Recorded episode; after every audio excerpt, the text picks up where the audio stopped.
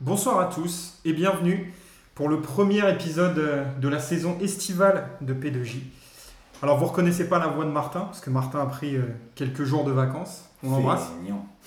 Feignant. Euh, avant de vous présenter les personnes que- qui sont autour de la table, euh, une petite dédicace, un petit remerciement à Simon du festival La Lucarne qui a permis euh, l'organisation d'une Ligue des questions spéciale Brésil qui a eu lieu hier dimanche au point éphémère à Paris. Une Ligue des questions qui a bien marché puisqu'il y a eu 14 équipes. Ouais, 14 équipes et euh, il y en a deux qui ont terminé à égalité. Et il a fallu une question bonus pour que Lucarne opposé euh, s'impose face à La Lucarne. Donc voilà, une belle Ligue des questions. Et, euh, Une question shot ou pas? Ouais, bah écoute, euh, je, je peux pas te dire, faudrait que tu demandes aux personnes qui étaient là. Je t'avoue que Miguel m'a fait un petit, euh, un petit débrief et, et je le remercie. Vous rappelez également que la prochaine Ligue des questions aura lieu le jeudi 20 juin prochain, prochain au comptoir Malzerbe, animé par le libidineux Lucas Moulox, Le lubrique aussi. non le lubrique, l'érotomane, le ténébreux, je sais plus. Le Weinstein, non, je. Bon, j'ai une, une équipe de choc autour de moi, trois personnes qui ont défié le, le jour férié pour. euh, Venir débriefer. J'ai travaillé moi. Il n'y a pas de férié, férié. y a pas de férié. T'as donné le jour de solidarité, toi J'ai donné tout, tout donné moi. Bah Bobo, salut. Salut. Et tu, tu nous accueilles en plus. C'est vrai, je vous accueille chez Brose. On est bien content de vous deux. C'est la première de P2J chez Brose. C'est une, une- une longue série de collaborations. Parce que bientôt. euh, non, non, j'ai rien à dire. J'ai cru que t'allais nous balancer un Bientôt, gros. non, non, pas de douce. Bientôt Presnel qui paie. Non, pas. Salut Arnaud. Bonjour, bonsoir à tout le monde. Et en revenant, ça y est, Ah, il, a fait son petit, fraîcheurs. il a fait son petit break d'un mois. il Comme est back, les revenu. Je suis chaud Vous là. le verrez, il est fit comme Jaja. Là, je vous le dirai, je, vous dis tout de suite, je suis chaud. Là, je vais dire, ça va découper. Bah, c'est bizarre, tu transpires le sucre. Je sais pas pourquoi. Là, je dégouline, Je dégouline. Il y a du sucre qui sort des yeux. Sort de- des Du oreilles. miel des oreilles. Ah non, ça c'est par contre c'est un autre truc. c'est un autre sujet un peu plus délicat. Salut, Ami. On parlera pas. Ciao les fraîcheurs. Bon, messieurs, on a un programme euh, assez riche, hein, même si les championnats euh, traditionnels sont terminés, la Ligue des Champions est terminée, mais on a quand même un, un programme riche avec évidemment la Coupe du Monde féminine qui a débuté vendredi soir et qui a bien débuté pour l'équipe de France. On va l'évoquer euh, en longueur. On va parler aussi d'un match qui s'est beaucoup moins bien déroulé, la défaite de l'équipe de France de Didier Deschamps face à la Turquie. Et on essaiera peut-être, si on a un peu le temps, de parler de l'actualité, notamment du PSG, parce que, bah, comme d'habitude, il se passe beaucoup de choses autour du Pour PSG. ton plus grand plaisir. Bah, pour mon plus grand plaisir, toujours avec Neymar, avec euh, Leonardo peut-être. Parce que c'est sûr que si on s'attendait à parler de Bordeaux, on n'aurait pas grand chose à raconter. Ah, c'est clair. Euh, messieurs, donc on va commencer évidemment par la Coupe du Monde féminine, avec euh, bah, le match d'ouverture hein, qui s'est passé donc vendredi soir. France-Corée du Sud, 4-0. Une euh, très belle victoire. Et avant de vous parler, euh, de- avant qu'on parle du match en lui-même, je voulais parler un petit peu des à côté. Déjà, la première chose, c'est l'audience qui a fait le match. Mm. Je vous rappelle, pour ceux qui n'ont pas eu les chiffres, 9,8 millions sur TF1, 44% de part de marché, plus 800 000 chez Canal+, donc ça fait plus de 10 millions. Euh, évidemment, c'est un record, parce que le record d'audience pour du football féminin en France, c'était la finale de la Ligue des Champions 2016, Lyon-Wolfsburg, qui avait fait 4,3 millions de téléspectateurs. Mm. Est-ce que ça vous a surpris de- d'avoir un tel carton, carton d'audience en, sachant que du côté de TF1, ils attendaient, je crois, à peu près 7 millions, c'est ce qu'ils espéraient Mm. Est-ce que ça vous a surpris de voir que ça fasse un tel carton d'audience? Bah oui et non. Je pense qu'on peut être surpris par rapport à- au score habituel que tu as rappelé. C'est-à-dire que le foot féminin, euh, habituellement, voilà, pour une finale de Ligue des Champions, ça fait 4 millions. Après, d'un autre côté, c'est un, un niveau marketing, c'est un événement qui a été très très bien présenté. C'est-à-dire qu'on a tout fait quand même pour essayer de donner envie aux gens de regarder cette Coupe du Monde et de suivre euh, ce football différent, ce football qu'on kiffe, et ça reste du foot. Donc c'est charmé de voir que ça a autant pris et que les gens, au moins je pense qu'il y avait aussi quand même plein de gens qui voulaient, avoir, euh, qui voulaient voir à quoi ça ressemble. Tu vois ce que je veux dire? On ne sait pas peut-être les prochaines audiences, mais peut-être que c'était l'effet de surprise. Se dire, voilà, on va, on va découvrir, on va voir si c'est bon ou pas. Et je pense qu'elles ont répondu euh, présent de manière magnifique, on en parlera après. Mais d'un côté, euh, tant mieux, euh, tant mieux que ça ait fait ce score-là. Quoi. Pareil, Arnaud Ouais, exa- exactement. Euh, c'est ça que nous, on suit un peu plus de souvent le, le foot féminin. Donc c'est euh, c'est vrai que quand on voyait les précédentes, euh, même quand tu regardais le, le France-Chine en amical juste avant le- la Coupe du Monde, il n'y a pas eu une audience de ouf. Hein, donc, Je crois que ça euh, fait 1,9 million, quelque chose comme ça. Voilà, c'était en plus en clair, euh, c'était sur W9. euh, Mais c'est pas le mondial. Après, 2 millions pour un match amical, euh, c'est c'est une très bonne audience. euh, Mm. Pour un match un vendredi soir, euh, tu vois, euh, c'était à, à 21h à Créteil. Mm. euh, moi, je trouve que finalement, c'était pas si mal que Mm. ça. Euh, bon, non, enfin, non, je te laisser finir parce que je t'ai coupé du coup. Bah, euh, non, non, mais c'est vrai que j'avais rien à ajouter par rapport à ce que dit Amine. C'est vrai que ça s'est quand même bien vendu. Euh, bon, après, vu que TF1 a quand même acheté euh, les, droits 10 millions d'euros euh, pour, euh, pour toute la Coupe du Monde, euh, je pense que les, le TF1 Pro se frotte les mains et, ils attendent déjà la suite. Surtout que, bon, là, on va le dire après, mais la France est déjà pratiquement qualifiée pour les huitièmes, donc ça fait déjà encore trois matchs. Euh, dont un potentiel États-Unis avec euh, si jamais ça passe pour, pour l'écart. Donc euh, non, je pense que ça va même progresser euh, gentiment parce que là les gens se sont, rendus compte que ça jouait. Donc euh, Bo- surtout contre la Norvège où ça sera un, un plus gros match. quoi. Moi, moi, je m'en réjouis parce que c'est aussi enfin, quelque chose qui me tient à cœur au quotidien dans le travail que je fais. Mais au-delà de ça, je pense qu'il y a tro- trois axes de lecture. Un, un premier où euh, forcément on capitalise sur la victoire de l'équipe de France en Coupe du Monde l'an dernier. Mhm. Euh, où la Fédé, euh, ils, ont aussi un peu, un peu de storytelling autour de ça. C'est-à-dire après, après les garçons, on va continuer, euh, c'est les filles. Euh, des ponts qui sont faits à 98 et un engouement populaire quand même où il y a, comme en 98, une partie de la population qui ne suit pas régulièrement le foot, qui s'est pris d'amour pour l'équipe de France et cette histoire d'amour elle continue. Donc je pense que c'est le premier axe de lecture. Le deuxième axe de lecture c'est l'engouement grandissant quand même pour le football féminin. On est en train de se rendre compte que euh, bah, même si l'Euro 2017 ça avait été compliqué au niveau du jeu et je pense que ça n'avait pas fait forcément une très bonne pub Ouais. pour les gens qui suivent au quotidien le football féminin, on se rend compte que l'équipe de France ça joue bien, surtout quand on sait que bah, c'est 60% de l'équipe c'est l'équipe de Lyon et que Lyon ça joue très très très bien.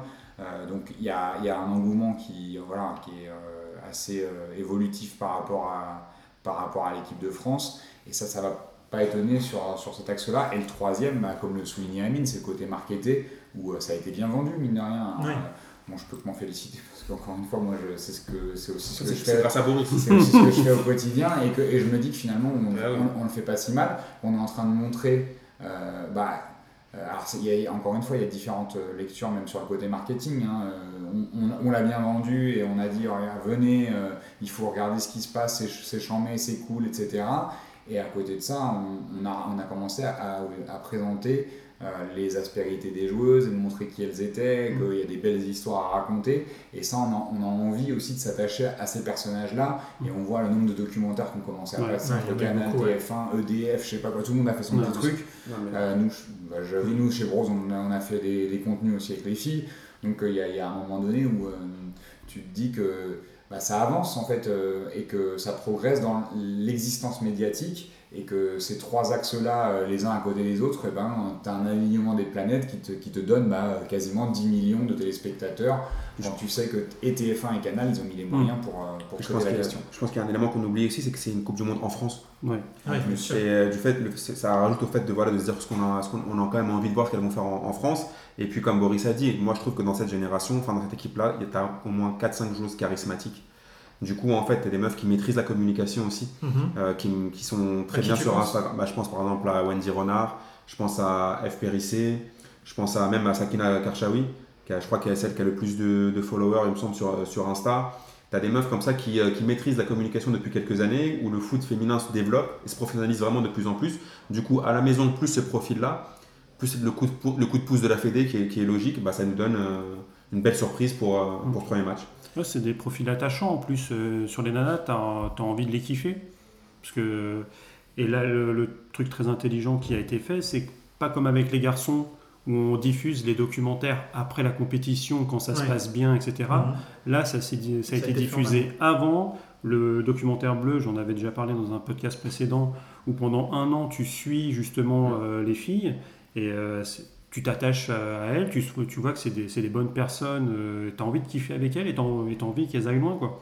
Donc, euh, un engouement normal. Quoi. Un engouement normal et qui s'est aussi euh, matérialisé. Bon, ça, on s'y attendait un peu plus, qu'on savait que les billets étaient vendus, mais au Parc des Princes, 45 261 spectateurs, c'est le record, évidemment, pour un match des Bleus. Là encore, le dernier record, c'était en 2016, c'était au, au Roazhon Park à Rennes, un France-Grèce qui avait attiré 24 835 spectateurs. Mm. Donc évidemment, euh, une affluence bien supérieure. On avait deux personnes, Amine, je crois que tu n'étais pas au stade, mais Ce il y avait Arnaud et Boris qui étaient Ouais. au stade vendredi soir. Euh, votre ressenti euh, sur comment ça s'est passé? Moi, je- juste avant de vous le dire, euh, de, de l'extérieur de, de la télé, on, avait, on a eu du monde, beaucoup de monde, une super ambiance. Et en même temps, le, le petit bémol d'avoir trouvé des ambiances un peu comparables à celles qu'on pouvait avoir au Stade de France il y a, il y a quelques années, Mm. où, il y avait des, où ça réagissait beaucoup au match. Mais en termes de chant et tout, c'était pas encore, on n'était pas enfin, encore. avant, de, enfin, avant de laisser les deux qui étaient au stade, moi j'ai juste envie de dire que c'est un peu normal. C'est-à-dire qu'en fait, quand, quand, quand tu parles de l'équipe de France, c'est un public qui n'est pas forcément connaisseur. C'est des gens qui aiment le. Voilà, c'est un truc où c'est un peu, tu vois, nationaliste, un peu tu supportes le pays, etc. Mais c'est normal. Voilà, mais c'est. Oui, plus Un peu chauvin, un peu chauvin. Mais le truc, c'est que c'est pas forcément des connaisseurs, et encore plus pour le football féminin. Parce qu'on va pas tous se la raconter. Moi, j'ai suivi le foot féminin de temps en temps cette année, mais je suis pas un pro du foot féminin. Du coup, là, si par exemple, moi, tu me mets au stade là-dessus, je vais pas savoir tous les noms des joueurs. J'en connais enfin, quand même le plus gros noyau de l'équipe de France. Mais c'est normal que dans un, tout ce qui est même masculine, tu vas au Stade de France, tu regardes un France, je sais pas quoi, même en Coupe du Monde, il y a beaucoup de footix, entre guillemets, il y a beaucoup de gens qui vont lancer des holas au bout de 3 minutes. Mais je trouve que pour, par contre, pour le coup, pour l'équipe de France féminine, ça me dérange pas. Je trouve que ça participe, tu vois, au développement. Et par contre, il y avait au niveau de la Marseillaise, je trouvais qu'il y avait un truc qui s'était passé où c'était quand même une, une grosse émotion. La preuve, il y avait des, des joueuses qui étaient aux limites, Torrent, ouais, euh, euh, comme Torrent, là, la joueur de. Montpellier. Mm. Mais euh, moi, en tout cas, je trouve que de, même si c'est vrai qu'au début, j'ai vu les, quand je voyais les Ola au bout de 10 secondes, euh, ou les et 1 et 2 et 3-0, c'était un peu marrant, tu vois, mais en même temps, c'est l'équipe de France, c'est un, peu, c'est un côté un peu sympa. C'est vrai qu'avec les gars, ça, ça- on trouverait ça un Ouais. peu plus relou, mais c'est Voilà. l'équipe de France. C'était c'était le- c'était vraiment le petit bémol, mais bon, vous deux qui y étiez, c'était quand même Mm. une ambiance euh, assez magnifique. Bah, Après, puis euh, tu vois, il faut aussi euh, se dire que tu avais beaucoup de gens, bon, c'était peut-être la première fois qu'ils allaient au stade. Enfin, parce que moi je l'ai vu aux, abords du stade, tu avais des gens qui étaient complètement paumés, euh, qui n'étaient jamais allés au parc et sentaient qu'ils étaient venus de loin pour voir l'équipe de France. Ouais, de votre ressenti, c'était des gens vraiment différents, un public Ouais. et que différent. ça les avait Oui. motivés. Bah, déjà parce qu'en fait, pour une fois, pour un match de Coupe du Monde, c'est accessible au niveau du prix des places. Ouais. Faut, aussi, euh, tu vois, faut aussi euh, remettre ça dans le contexte. C'est-à-dire que quand tu vas, tu veux voir un match de l'équipe, imagine c'est un match de l'équipe de France des garçons euh, de Coupe du Monde, t'as pas des places à 20 balles. hein. Ouais, impossible. Oublie. Donc euh, là, si tu t'y si prenais hyper tôt, au moment où ça a été, où les places ont été mises en vente, tu avais des places à 15-20 euros, euh, c'était possible. Moi, je crois que j'ai ma place, je l'ai payée 50 euros et j'étais hyper bien placé. Donc, euh, au milieu, en, quasiment en bas de, enfin, Ouais. vraiment bord terrain. euh, donc, tu peux te dire, ça, ça rend les choses accessibles. Donc, faut, faut aussi le relativiser comme ça. Et, et tant mieux que ça amène des gens au stade, et tant mieux que les gens découvrent. Et puis, euh, c'est comme ça aussi que tu crées des générations qui vont aimer le foot. Et il y avait beaucoup, beaucoup, beaucoup d'enfants. C'est Énormément d'enfants. Mm. Et encore une fois, peut-être qu'il y a des parents qui emmèneraient pas leurs- leurs enfants voir parce qu'ils vont pas payer une euh, autre 150 ambiance, balles ou ouais. 200 balles pour aller voir un match de Coupe du Monde avec un gamin de 7-8 ans, Bah, tu vois. bah, toi, tu peux en parler. Mais, mais je trouve ça même légitime. Donc, Bien euh, sûr. Et à un moment donné, il y avait une, tr- il y a eu une très bonne ambiance quand même. Il y avait, euh, t'as plusieurs fois des gamins qui ont lancé des Marseillaises. Alors t'entendais des petites voix tout aiguës qui chantaient et tout. Bah, je- moi, j'ai trouvé ça finalement assez, assez Ouais. touchant. Euh, c'est la première étape dans le développement du football féminin. Pour l'instant, on les considère, voilà, c'est les petits chats, elles sont mignonnes, etc. Bah, tu vois, on attend qu'elles deviennent des lionnes et que ce Mhm. soient des, des athlètes. Mais ça, plutôt qu'elles soient considérées comme Oui, telles. parce que c'est déjà des athlètes. C'est juste la perception des gens qui, Mhm. qui se disent Ah, elles sont mignonnes. Bah, en fait, là, moi, j'attends de cette Coupe du Monde que tous les gens se rendent compte les vraies joueuses qu'on a et qu'on a une équipe, en plus, on a une équipe de France qui est vraiment forte cette année. Moi, c'est des Ouais. Amazones, hein. Ouais. c'est ce qu'elles sont mignonnes. euh, Faut, Non, mais- faut, faut regarder un- de temps en temps. Je vois ce que tu veux dire. Je te parle juste de la perception des médias. je c'est pas l'équipe Ah oui, qu'on a, parce hein, que- c'est la perception des médias. Joueuses c'est- qu'on a, Mais cette Coupe du Monde-là et l'exposition des permettra de, de montrer que les joueuses qu'on a sont des vraies athlètes et Ah sont oui. des, de- Ah, des clairement. joueuses de haut niveau. Arnaud, ton D'accord. ressenti du stade? Euh, ouais, c'était même pour rebondir euh, juste après, mais euh, ce que disait Boris, d'ailleurs, c'était ressorti il y a quelques, bah, là, ces derniers jours, où il, mettait le- finalement le progrès fait depuis quelques années, où il, y a, il y a justement quelques années, c'était pour s'intéresser au, football féminin, il y avait trois joueuses qui avaient posé à moitié nues, en se couvrant un peu la poitrine, et c'était, est-ce que c'est de cette façon-là qu'on doit faire pour que les gens s'intéressent au football féminin? Bah là, là, il n'y a pas eu besoin. Les nanas, elles sont, elles sont habillées, et c'est des, lionnes, hein, rien qu'à voir notre défense centrale. euh, moi, j'aimerais, pas être coincé entre les deux, tu vois. Euh, non, mais Tu ressenti. pas, frérot. Non. c'est sûr. non, mais je pense que même sans défense centrale, je passe pas parce que je crois que je fais une Mbappé euh, tout seul euh, en tombant devant la surface. Mais euh, non, mais bah, pour dire exactement ce que disait Boris, euh, Pourquoi je le dis alors c'est moi au stade. au stade, j'étais, à- bah, j'avais la même configuration que moi, c'est-à-dire il y avait un, père de famille avec euh, avec euh, sa petite fille qui était là. On est, euh, c'était- vraiment une configuration euh, identique. Euh, pas mal de, oui, de gens. Je suis allé deux fois au parc cette année. euh, c'est clair que c'était pas les mêmes personnes que j'ai eues. Bon, déjà beaucoup plus féminin, mais euh, bon après, faut pas se voiler la face aussi, beaucoup plus blanc aussi, parce que quand tu vas au parc, c'est un peu plus coloré, un peu plus métis en général. Et euh, et là, tu sens que On l'a tous regardé s'enfoncer dans son, dans son marasme. non, et non, mais tu sens que là, c'est, euh, je peux pas dire la France un peu plus profonde, mais euh, qui, qui était au parc, mais, mais oui. Déjà, tu as eu plus de facilité à pouvoir rentrer, à prendre le- les transports, donc c'est que, c'est que ça venait pas de la région parisienne seulement. Non, mais voilà, c'était, une, autre, une autre ambiance, comme disait Bobo. Les, euh, tu vois que les gens ils sont pas habitués à venir, à venir au parc, euh, voilà, c'est, compliqué. Mais sinon, ouais, voilà, c'est une, super, une super ambiance. Côté Auteuil, tu voyais que les irrésistibles français, je crois que ça essayait de faire des, des petites choses. Ils avaient, ils avaient des petites bannières, euh, des petits drapeaux avec, je crois qu'avec la tête d'Aman- d'Amandine Henry dessus. Ils ont essayé de mettre un petit peu les choses. Mais ce que disait Amine, c'est c'est clair, quand j'ai vu à la 9 minute, là où la partie a essayé de partir, je fais, oh là Ouais, mais ça bien. arrive au Stade de France. Voilà, C'est ce c'est- que je dis, voilà. c'est ce que je dis. Que ce soit pour l'équipe de France masculine ou féminine. Les, les joueuses ont été euh, agréablement surprises. Ouais, elles, ont fait, je elles ont crois fait le tour, ont elles ont fait le tour d'honneur. hein. D'ailleurs, je pense que ce sera, ça sera un sujet, euh, je pense, important à traiter par, par, pour, le, pour la sélectionneur, de, de, de les gar- de leur garder les pieds sur terre. Ouais. Parce que c'est vrai que ça- c'est normal, hein, ça suscite beaucoup d'excitation, hein, parce que quand tu as d'un seul coup euh, les, les, des millions d'yeux posés sur toi, alors que pendant euh, des mois, voire des années, personne ne te calculait, là il y a un engouement populaire qui est euh, hyper positif, mais Mm. attention à pas se laisser griser et à, et à rester concentré sur les objectifs. surtout par rapport à la, à la victoire et le score. Là, tout à l'heure, tu... alors ça, on va, on va y revenir après sur le, Sur, le jeu, mais tu vois, Amine parlait tout à l'heure d'Insta, etc. Moi, il y a des joueuses que je suis euh, depuis, depuis plusieurs mois, avec lesquelles euh, enfin, je bosse un peu Avec au lesquels quotidien. tu. Euh, et tu vois, il y en a qui ont pris plus 30 000, plus 40 000 followers. Ouais, ouais, Donc, ouais. euh, Eh oui. tu as des marques, Il y a une t'as des nouvelle gens qui viennent popularité parler, à Il y a plein de appréhender, gens quoi. qui viennent s'intéresser. Bah, bien sûr. C'est vrai que ça, ça peut, ça peut faire tourner la tête. Faut parce faire que- attention. parce que d'un seul coup, tu deviens accessible. Enfin, il y a beaucoup de gens qui vont s'intéresser à toi, alors Mm. qu'auparavant, ce n'était pas le cas. Donc, ça, ça serait un enjeu autour de l'engouement populaire autour de l'équipe de France, de comment elles vont réussir à gérer aussi tout ça. Pour, euh, on va parler un petit peu du match. Mhm. messieurs. Euh, déjà revenir sur la compo. Alors euh, bah, ceux, ceux qui ont l'habitude de suivre euh, l'équipe de France ont quand même vu la, une petite surprise avant la compo, hein, parce qu'il y avait euh, Valérie Gauvin Qui était attendu comme titulaire. Alors il y a un petit, euh, il y a un petit doute. euh, L'équipe et d'autres médias ont sorti qu'il y avait eu deux retards pendant la semaine qui avait fait qu'elle avait été écartée. Corinne Diacre de son côté a dit que c'était tactique. Sarah Boisdy aussi a dit que c'était tactique.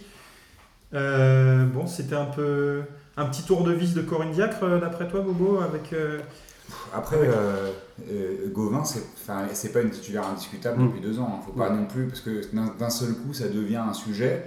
Alors que Valérie Gauvin, euh, concrètement, elle joue depuis, je sais pas, un mois, deux mois, deux mois et demi. Donc c'est, on va dire, les quatre derniers matchs de l'équipe de France. Ouais. Il, y a eu plein de, il y a eu plein de choses qui ont été tentées. Il faut aussi mettre un petit peu en, en lumière et en parallèle le fait que Delphine Cascarino, elle a fait des matchs euh, vraiment très bons, voire extraordinaires à un certain moment quand elle, est, quand elle était titulaire ou quand elle est rentrée. Elle a, elle a fait des entrées fracassantes avec l'équipe de France. Kadia Toudiani également, elle avait été vraiment très très très très bonne euh, en, en numéro 9 contre la Chine. C'était euh, d'ailleurs Assaï qui jouait à gauche, c'était pas le Sommer. Ouais. Mais on, a, on avait des- déjà des, des choses qui avaient été tentées.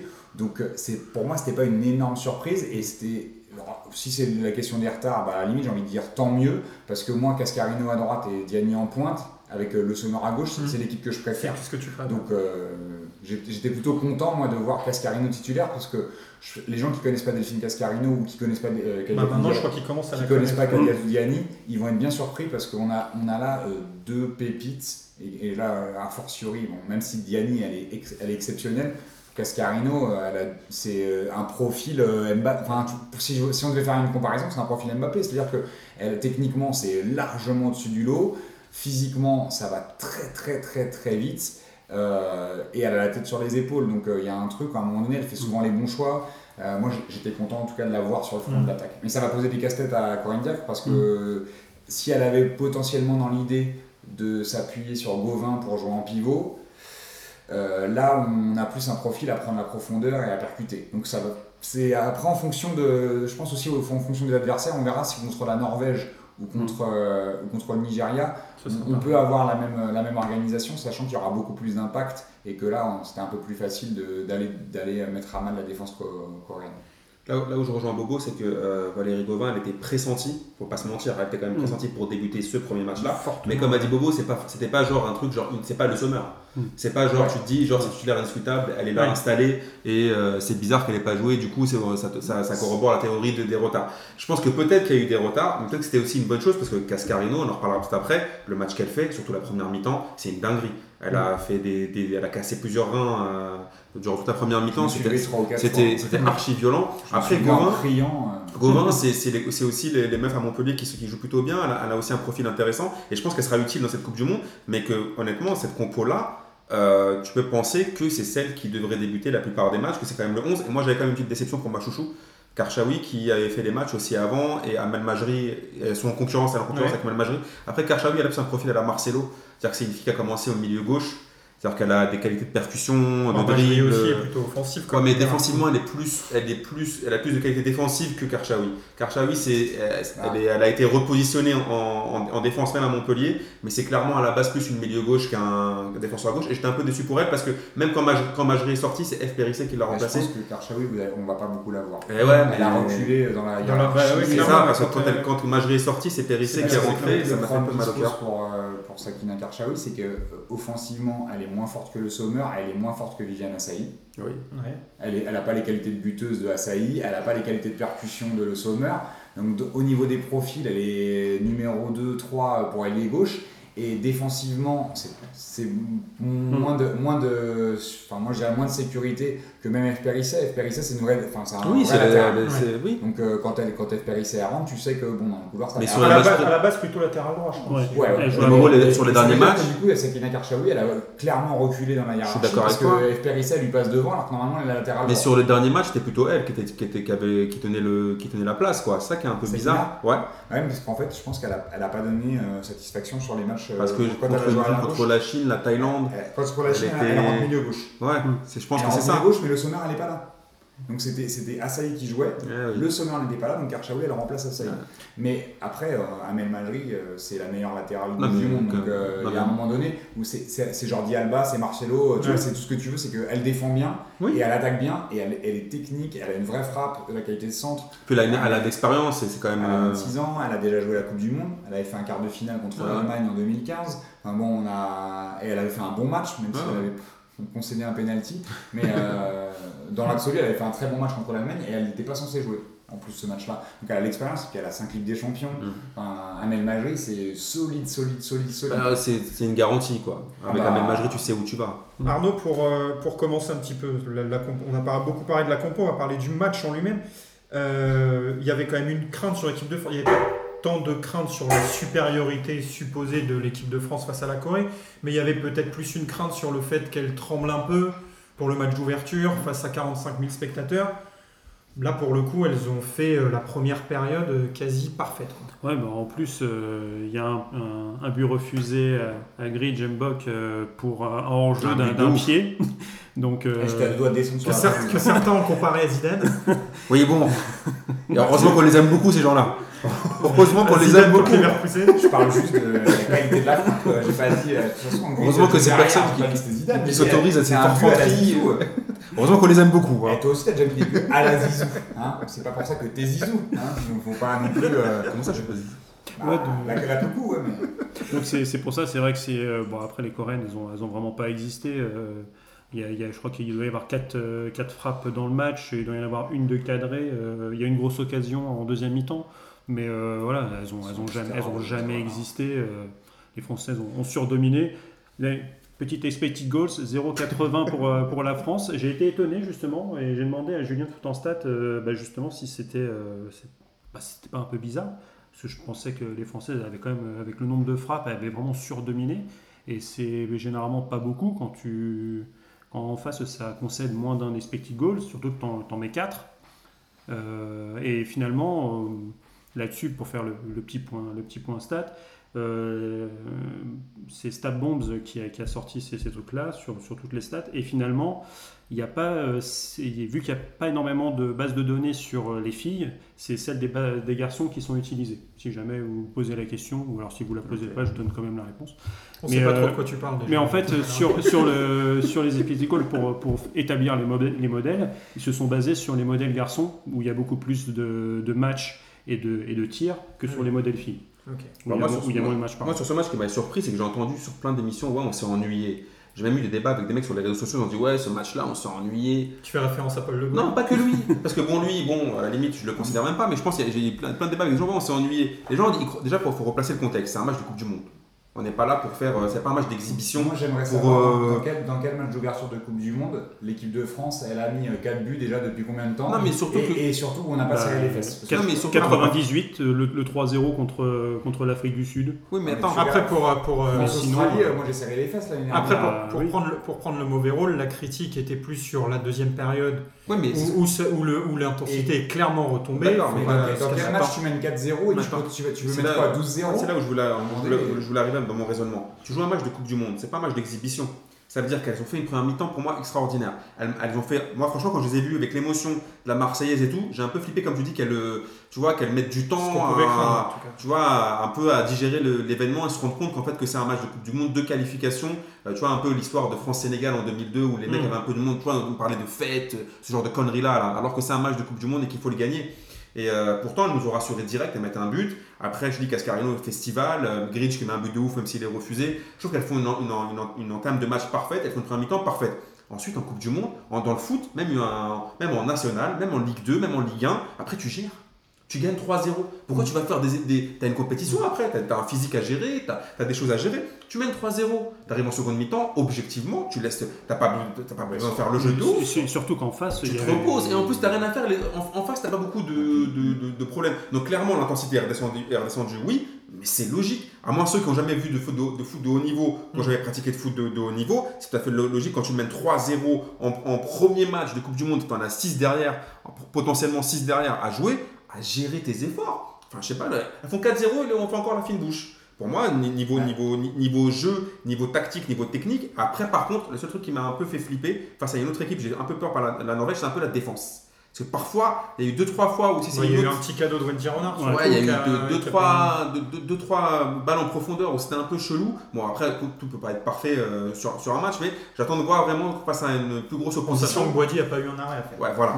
Après, le truc, c'est que euh, l'enjeu pour, pour l'équipe de France, c'était de gagner, enfin d'imposer en tout cas, euh, de s'imposer dans l'intensité, dans l'impact. Ça a été rapidement résolu, puisqu'on a vu sur tous les coups de pied arrêtés, sont on était dangereux. Euh, Wendy Renard qui met deux buts, on aurait pu en mettre trois si le but de Gridge avait été validé.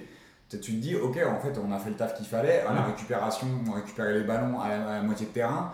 Donc, il y a un moment donné où le combat, c'était un combat physique avant tout. On savait qu'on avait un avantage certain sur, euh, sur les coréennes, Mm. où il y avait la moyenne, même la moyenne de taille. C'était à peu près 10 cm Bah de oui, plus. ça tu regardes physique. toutes les joueuses. Donc on, on les a mangées physiquement, on a fait le taf qu'il fallait. Après techniquement, en plus, euh, là où on aurait pu avoir un peu craindre, en fait, euh, voilà, les, les- la répétition des courses, etc. En fait, c'est- c'est-à-dire qu'elles ont été assommées. On a vu à chaque fois qu'elles prenaient un but, elles se sont rassemblées, etc. Les Coréennes. Vous avez Elles essayaient de rester dedans, mais en fait c'est Mm. dur. T'es en C'est Coupe trop du Monde, dur. tu joues à l'extérieur, enfin tu joues dans le pays qui accueille la Un Coupe pays du Monde toi.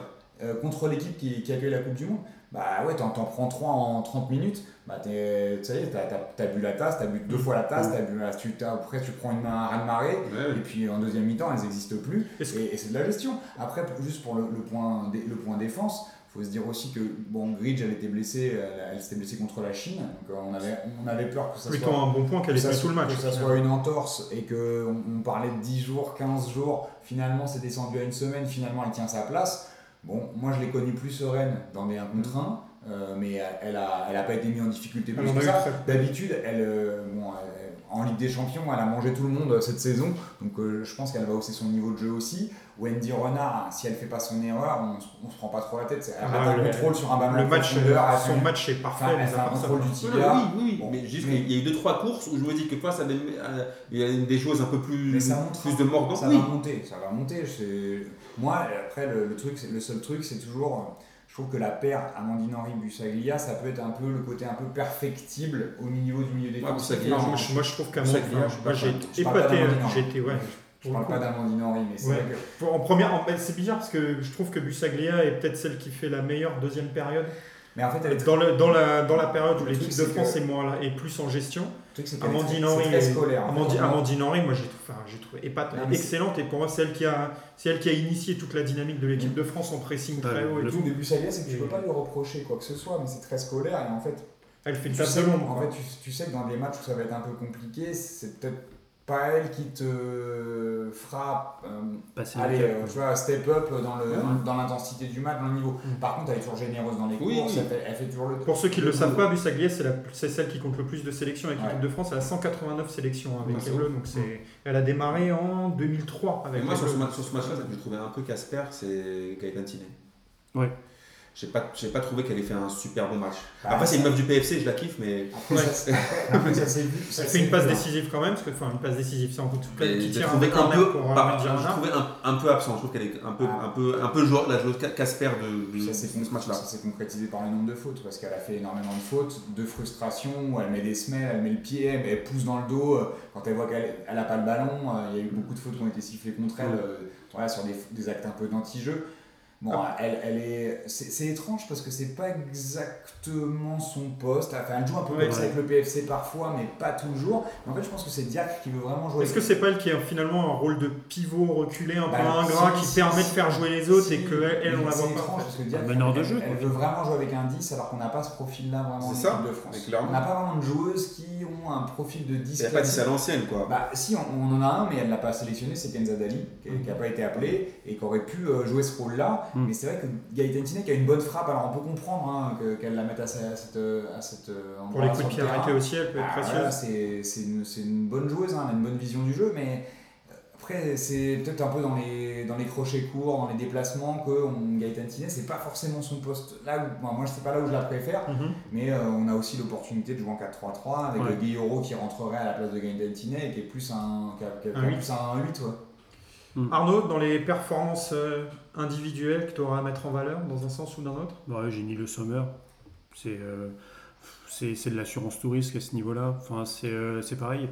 Moi, je la, je la verrais aussi bien à la- prendre la place de Gaëtan Tinet et de mettre quelqu'un un peu plus offensif sur le côté gauche aussi. Mais elle est plus dans un 9,5. Elle va, va pas être. euh, À Lyon, elle joue là. hein. Une Voilà. capacité à jouer en déviation et tout qui est Alors impressionnante. après, je trouve que ça mais, bascule. à, mais à Lyon, avec Hagerberg aussi, c'est. mais du coup, ça, déséquilibre un peu. Ça, c'est un peu notre, Ouais. ça va être un peu notre- peut-être notre point faible dans les matchs compliqués, c'est qu'on on- on penche à droite. On penche à droite parce que ça combine beaucoup entre Marion Torrent Ouais. et Delphine Cascarino. On a vu hein, des, des- des redoublements, euh, des dédoublements. Ça, un coup c'est Torrent qui, qui centre, un coup c'est Cascarino qui centre. Alors qu'à gauche c'est toujours Magerie.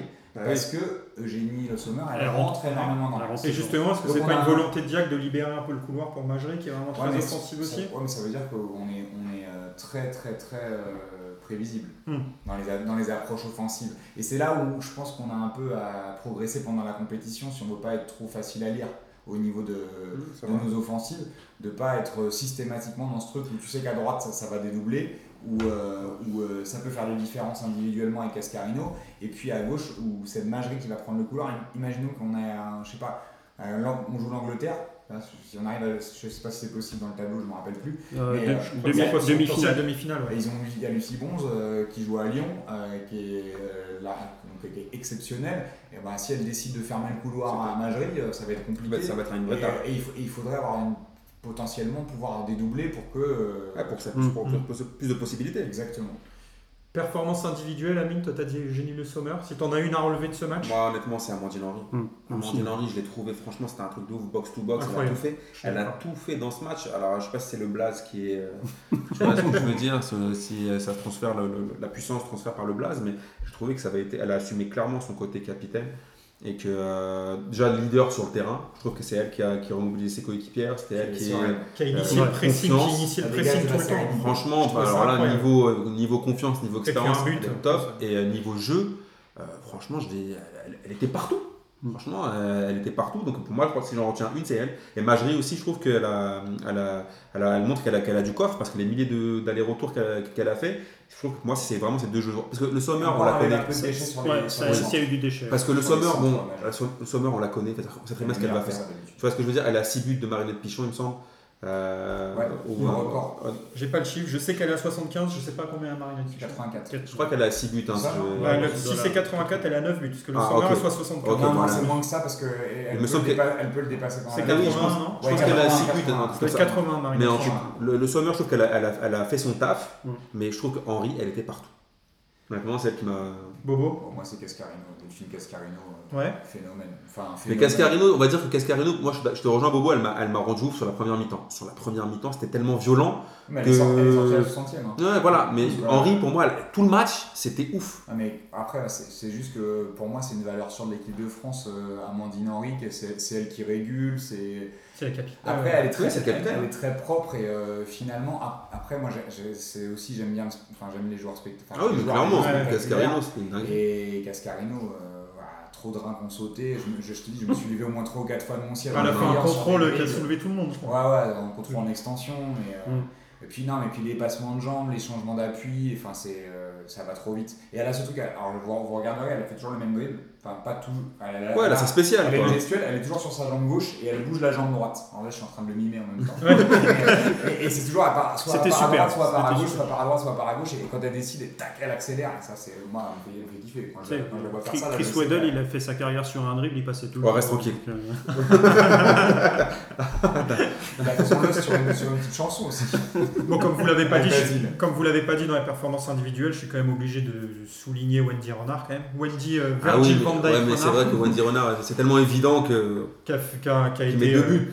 Mais c'est. euh, Enfin, c'est- c'est euh, c'est impressionnant. Enfin, on a, limite, on a l'impression qu'elle n'avait pas besoin de sauter. Alors, c'est peut-être l'adversaire là qui, qui Bah, fait ça et ce sera certainement pas Non, ça non, sur la suite de la compétition. Parce que c'est- le cas en Ligue des Champions. Je pense qu'on on a, on a un gros atout euh, qui est la défense centrale sur les coups de pied arrêtés, que ce soit Gridge ou, ou Wendy Renard, parce qu'elles ont marqué énormément toutes les deux. Mhm. Alors euh, là, vous avez, vous avez pu le constater déjà, hein, Gridge, euh, elle n'a pas que la tête. Donc euh, elle, Ah non, mais elle peut mettre des reprises de volée. clairement. Elle, elle- non, mais elle l'a déjà fait cette année avec Lyon, donc euh, Mm. elle est vraiment pas maladroite du tout. Et contrairement à ce qu'avait dit un mec de Canal deux ou trois fois, bah, elle n'a jamais joué attaquant, mais voilà. Euh, parce que Il a dû se en planter Ligue, avec le jeu. en Ligue des Champions, il y a des mecs qui disaient Ah, mais elle qui a commencé attaquante, donc euh, je peux le dire. Ça, Mais parce que ça, mais tu sais pourquoi Non, mais je lui ai demandé. Ça, de c'est la belle histoire. Ouais, mais Bobo, elle a ça tu connais, généralement tous les défenseurs ont commencé à attaquant. Ah, bah, pas elle. Donc généralement tu, te loupes pas trop en disant ouais, elle elle avait devant. il a commencé. Elle a, elle a joué un peu au milieu, mais c'est tout ce qu'elle a fait. Bon, le prochain match, c'est euh, Mercredi. c'est mercredi 21h à Nice face à la Norvège. Ah, c'est autre chose là. Alors la Norvège, c'est un autre adversaire. hein. Bon, je vous rappelle ju- ju- juste le bilan face à la Norvège. C'est 20 matchs, 5 victoires, 7 nuls, 8 défaites. Mais c'est un bilan à tempérer parce que la Norvège, c'était un adversaire redoutable il y a, il y a quelques Avant. années. Mm. Mais il n'y a plus de défaites depuis la Coupe du Monde 2003 et on reste sur 8 matchs consécutifs sans défaite. Mm. Alors même Et si ils la- n'ont pas le ballon d'or. Même si ils n'ont pas Ada Egerberg qui, euh, Ni sa sœur. qui est, qui Qui est refuse forfait la pour sé- la, Qui refuse la sélection. qui a refusé la sélection Non, mais qui la refuse depuis Voilà. des années maintenant. pour des raisons, euh, pour les Alors, raisons qui sont Non, pour des claires, raisons. hein. Bah, elle dit, Ah, elle dit, bah, elle dit qu'elle veut Elle- que le le traitement. officiellement. Elle veut que les hommes et les femmes aient le même traitement Exactement. parce que la, la fédération norvégienne a accepté d'aligner les salaires entre hommes et femmes. Elle a dit que ça suffit pas, il faut aussi que ce soit dans l'investissement, dans, Sur les dans infrastructures, les infrastructures, sur tout ce qui est. euh, parce qu'il y a plein de sélections, j'ai vu qu'il y avait plein de sélections qui avaient accepté d'aligner les salaires euh, entre hommes et femmes. Elle a dit que ça ne lui suffisait pas, c'était un- une vision d'ensemble qu'elle voulait. En fait, elle est, habi- elle est habituée aussi à jouer dans le meilleur club du monde qui euh, a depuis très longtemps euh, Des structures de ajusté ouf, euh. les structures sur- les garçons. Donc c'est-à-dire qu'à l'Olympique lyonnais, les femmes bénéficient des mêmes infrastructures, des- de la même prise en charge que les C'est garçons. ouf ça. hein. Donc faut pas s'étonner C'est qu'aujourd'hui Mm. l'Olympique lyonnais soit le meilleur club du monde. Donc euh, les Américains ils disent ouais mais non euh, c'est pas l'Olympique lyonnais bah, venez. sauf que personne ne joue contre l'Olympique lyonnais. hein. Donc ça c'est c'est un peu Voilà. un peu un peu le En truc tout cas, ils mettent un petit arrive à tout le monde chaque Une, année. une petite coupe intercontinentale, les, ça pourrait les être rigolo. Américaines ne veulent pas jouer contre l'Olympique lyonnais, mais elles ne reconnaissent pas que l'Olympique lyonnais. Pourquoi elle ne veut pas jouer? Bah, Parce qu'elles flippent. Parce que, non, mais c'est. En fait, pendant très longtemps, il y a eu une suprématie de, des, Américaines, oui. des équipes américaines en général, Et aujourd'hui, c'est clairement inversé parce que l'Olympique lyonnais, elles ont les meilleures joueuses. Ada Ederberg, c'est la meilleure joueuse du monde et de loin. Ah, il y a la brésilienne aussi, il y a Martha qui est pas Ouais, mal. bah, elle a Bah, 45 Martha, elle a ans. 33 ans. J'exagère. Elle a été élue ouais, 5 fois meilleure joueuse Non, de, non, mais c'est- de la planète. Mais aujourd'hui, Ada en tout Ederberg, cas, c'est la relève, quoi, on va dire, Ouais, mais elle a 25 ans et c'est aujourd'hui la meilleure joueuse du. Hmm. 23 ans, 24 ans. Bon, bref. Oui, elle est C'est la me- meilleure joueuse du, du monde. Et, euh, et ça, ça- c'est aussi parce que bah, l'OL a fait ça et elle est habituée à ça. Donc euh, Mm. elle se dit pourquoi ce serait pas le cas. Et donc, elle sera pas là. Donc elle sera pas là. Elle- Ni, ni sa sœur. Elle sera pas là, ça n'a pas empêché, ça a pas empêché la Norvège de bien démarrer son mondial, hein, parce qu'ils ont gagné 3-0 face au Nigeria. Euh, à quoi est-ce qu'il faut s'attendre face à la Norvège? Est-ce que ce match-là, ce 3-0, doit nous donner, euh, doit nous faire craindre un match compliqué, ou ils ont joué un adversaire aussi de, Moi, je- non, de petite qualité et ça devrait bien se Moi passer? je pense, moi, je pense qu'elles n'ont pas à flipper. Euh, après, je pense que c'est surtout mental. Moi, j'ai un peu peur de l'enflammate. C'est ça, en fait, qui me fait un peu flipper par rapport à premier match. Mais c'est juste aux caractéristiques techniques et par rapport à notre niveau, par rapport à la Norvège, je ne suis pas forcément inquiet. C'est plus dans le fait qu'elles aient gagné 4-0 en France avec l'engouement, comme a dit Bobo, les marques qui arrivent, les, sollicitations sur euh, les réseaux sociaux, tout ça, tout ça. Mais sinon, au niveau football pur, je pense qu'on n'a pas du tout à flipper. euh, je pense que nous, clairement, on est archi favoris pour, le, pour, pour ce mondial-là et qu'il n'y a pas de quoi avoir peur de la Norvège. Alors, euh, à la limite, euh, si la Norvège avait gagné un pauvre 1-0 contre le Nigeria, elles auraient pu prendre la confiance. Sauf que là, elles ont gagné 3-0. Et qu'importe euh, le score, quand- là on a bien vu euh, que sur ces premiers matchs de la Coupe du Monde, c'est quand même beaucoup plus serré. Il y a quand même, pas, il y a même il y a des petites surprises, avec euh, l'Australie par exemple qui a perdu. Après. Euh, alors qu'ils dominaient, ils ont surdominé le match, mais à l'italienne, euh, elles, elles se sont fait avoir. Je pense que là, le fait qu'elles aient gagné 3-0 à la Norvège, elles se sont dit bon, ok, il faut quand même prendre les choses sérieuses. Mais après, euh, même si elles le prennent par-dessus la jambe, euh, si elles se prennent un petit pion, elles vont vite redescendre sur terre et elles joueront sérieusement. Mais je moi, j'ai pas trop d'inquiétude si elles jouent à leur niveau. Mais si elles jouent à leur niveau, j'ai même pas trop d'inquiétude tout court pour la compétition. Voilà. Boris Je nuancerai un petit peu ça, mais le, le, le, le, le souci qui va se poser, être quand même de répondre aux défis physiques parce que je pense que ça va être un match autrement plus compliqué. Parce que là, on a, on a quand même fait notre beurre sur, euh, sur l'impact et sur l'intensité. Je pense que là, les Norvégiennes, elles vont répondre. Et euh, ça, peut être un match, ça peut devenir un match compliqué si on n'ouvre pas le score rapidement. Donc ça peut être un match piège. Euh, après, faut être, si, on, si on est sérieux, théoriquement, on est, on est au-dessus euh, quand il n'y a pas. Enfin, tu vois, si tu dis que tu n'as pas Ada est, normalement, on est au-dessus. Après, euh, c'est une grande nation du football. Euh, Ça a déjà gagné la Coupe du Monde. Ça, enfin, tu vois, ça répond présent. C'est 95, hein, la- la- Ouais, ouais, mais dans l'histoire, tu sais, quoi, d'avoir une étoile sur Oui, maillot, ça, fait, ça toujours la différence. hein, parce que ça, il y a un- Non, mais pour ceux qui euh, ça ouvre, pas ça ouvre des verrous, tu vois, de, de se dire, ok, on, on est capable de C'est une grosse nation du football, mais qui a quand même perdu de sa superbe ces Ouais. dernières années. Ouais, mais qui, qui, qui performent quand même dans les compètes, euh, qui est- c'est- tu sais, ils sont pas non plus euh, 50e Mm. nation Mm. mondiale, tu vois, donc faut, faut, faut quand même le relativiser. Euh, ils ont battu, enfin, elles ont battu le Nigeria et je pense que ça les met euh, sur, euh, sur les bons rails. Elles vont, elles vont avoir envie de capitaliser, capitaliser là-dessus. Et si ça se trouve, elles, elles se disent même qu'un match nul, c'est tout, Ouais, bon, c'est bon tout pour bénef. Ouais, Donc, ouais, euh, tu vois, faut pas, faut, tu fais de la stratégie quand tu as, un- match de poule de Coupe du Monde. Être deuxième, c'est pas pareil qu'être meilleur, qu'être dans les meilleurs troisièmes, tu Mhm. vois. Ouais. Parce que euh, contre la Corée, euh, c'est elle- ça- c'est une équipe qui peut les embêter aussi, les Norvégiennes, parce que techniquement, c'est peut-être un peu moins fort euh, en ce moment que, que la France. Euh, donc ça, peut, ça veut dire que contre la Corée, elles peuvent être en difficulté si tu te dis que la Corée, elle veut booster le truc. Donc euh, on peut se dire aussi que ça va être un match à enjeu pour tout le monde. Et donc il ne faudra pas passer à côté. Je- Moi, je, suis, je sais pas, je, normalement, on est, on est quand même... euh, bon, allez, on va dire qu'on est il n'y a pas trop de risque qu'on qu'on perde. Ouais, Ouais, mais et ouais. que on est même favori. Mais, euh, je dis a- attention, Ouais, faut il n'y a pas que le côté euh, enflammade. Il y a aussi le côté où euh, c'est- c'est c'est des matchs de Coupe du Monde, il y a de l'enjeu. Et euh, tu vois, et d'un seul coup, on, euh, le lendemain, on nous dira on s'est ennuyé, il y a eu un partout. Mais c'est parce que c'est. Non, mais on peut au risque, ça risque aussi d'être un match fermé où la Norvège, Mhm. ils mettent le bus et, et- et elles vont attendre. Ouais, euh, moi, je pense- peut-être, ouais. Moi, je Non, pense le- que ceux qui te disent qu'ils sont ennuyés, franchement, il y a- il y a- moi je pense que c'est des gars qui veulent tout simplement pas le foot féminin. Ils veulent pas. C'est ouais. des mecs qui aiment pas le foot féminin. Faut dire que là, les choses telles qu'elles sont. Non, mais après, moi, je, je, tu as le droit de pas aimer le foot féminin, comme il y en a qui aiment pas le tennis féminin. Mais il faut pas, par contre, être de mauvaise foi. C'est juste ça, en fait. le truc. Mais il faut pas oublier, encore une fois, je le rappelle, c'est une compétition internationale. Bah, bah, c'est pas un match pour faire kiffer, c'est pas une compétition stricte. Après, pour mettre un bémol sur ce genre de choses, sur le, comment tu fais un, tu prends un match, moi je prends toujours l'exemple euh, en 98. J'ai plus vibré sur le- la demi-finale contre la Croatie que contre la, en finale contre le Brésil. Parce que en contre le Brésil, sans que le match il était sur de bons rails, tu avais 2-0 à la mi-temps. Ah, Il y a moins de suspense. Tu avais moins de suspense. Et en fait, je pense que quand les gens, des fois, on dit ils ont moins vib- ils ont pas vibré, parce que quand tu as 3-0, que tu as surdominé la première mi-temps, bah, tu vas regarder le match après de loin sur la deuxième. S'il y avait eu un petit 1-0, je pense que ça aurait été un peu plus accroché. kiffé le match contre la Croatie, euh, la dernière Coupe du Monde, et Voilà. plus vibré sur l'Argentine. Bah voilà. Tu peux l'entendre. Ouais. tu te dis, ouais, ok, tu fais l'ascenseur émotionnel, mais bon, c'est pas, pas la même lecture du match. Quoi. Mais c'est pour ça, tu vois, typiquement, euh, je pense que ces mêmes personnes-là, si, euh, s'il y a 0-0 et que la France met euh, un petit but contre la Norvège à la 89e, les mêmes qui se sont embêtés au, au premier match, ils vont dire qu'ils vont, ils ont peut-être kiffé le, le deuxième.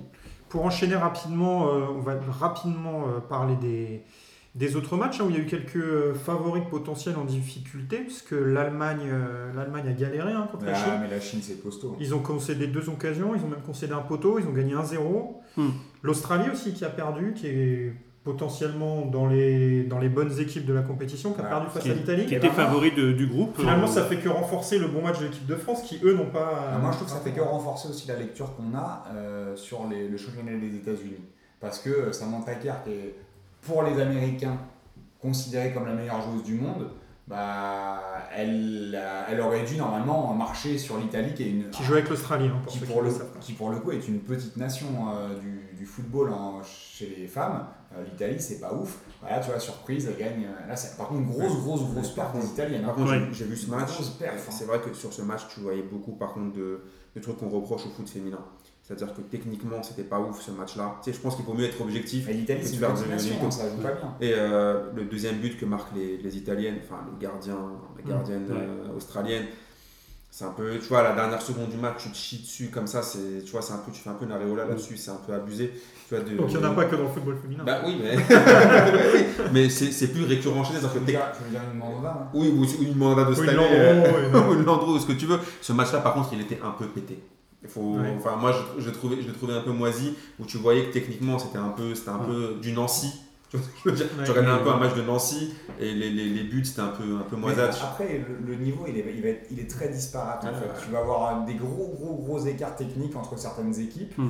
Euh, on, on en est. euh, Il y, a- il y a beaucoup- il y a quelques équipes qui ont vraiment progressé et il y en a qui sont encore loin parce qu'on parlait des infrastructures. Tu, tu te dis que l'Italie, en fait, par exemple, euh, elle, Ouais, elles, c'est- elles, pas du tout. Enfin, les salaires, c'est. ce Ouais. pas bah, euh, pas un Le championnat, n'est pas développé. Enfin, c'est. Ça, ça commence. Alors que, alors que l'Australie, le championnat Ah est oui. très développé et il y en a beaucoup qui se- qui s'expatrient hein, et qui jouent Aux la, États-Unis. la majorité, joue aux États-Unis. Bon, ju- juste pour souligner, parce qu'on va, on a 45 minutes d'émission déjà, donc on va, on va passer à, au, bleu de Didier Deschamps, mais juste pour souligner quand même que dire le l'Australie... vrai foot. euh, Non, pas du tout. juste pour souligner quand même que l'Australie va jouer le Brésil qui a gagné 3-0 Avec un triplé de avec un Christian. triplé de Christiane. Mais est-ce que vous avez vu ce match? Ouais. Ouais, Les la- Brésiliens. La, gardienne de la Jamaïque, elle était forte. hein. Déjà ça, mais les Brésiliennes aussi. Putain, c'était. On dirait, j'avais l'impression d'avoir une équipe rebeu.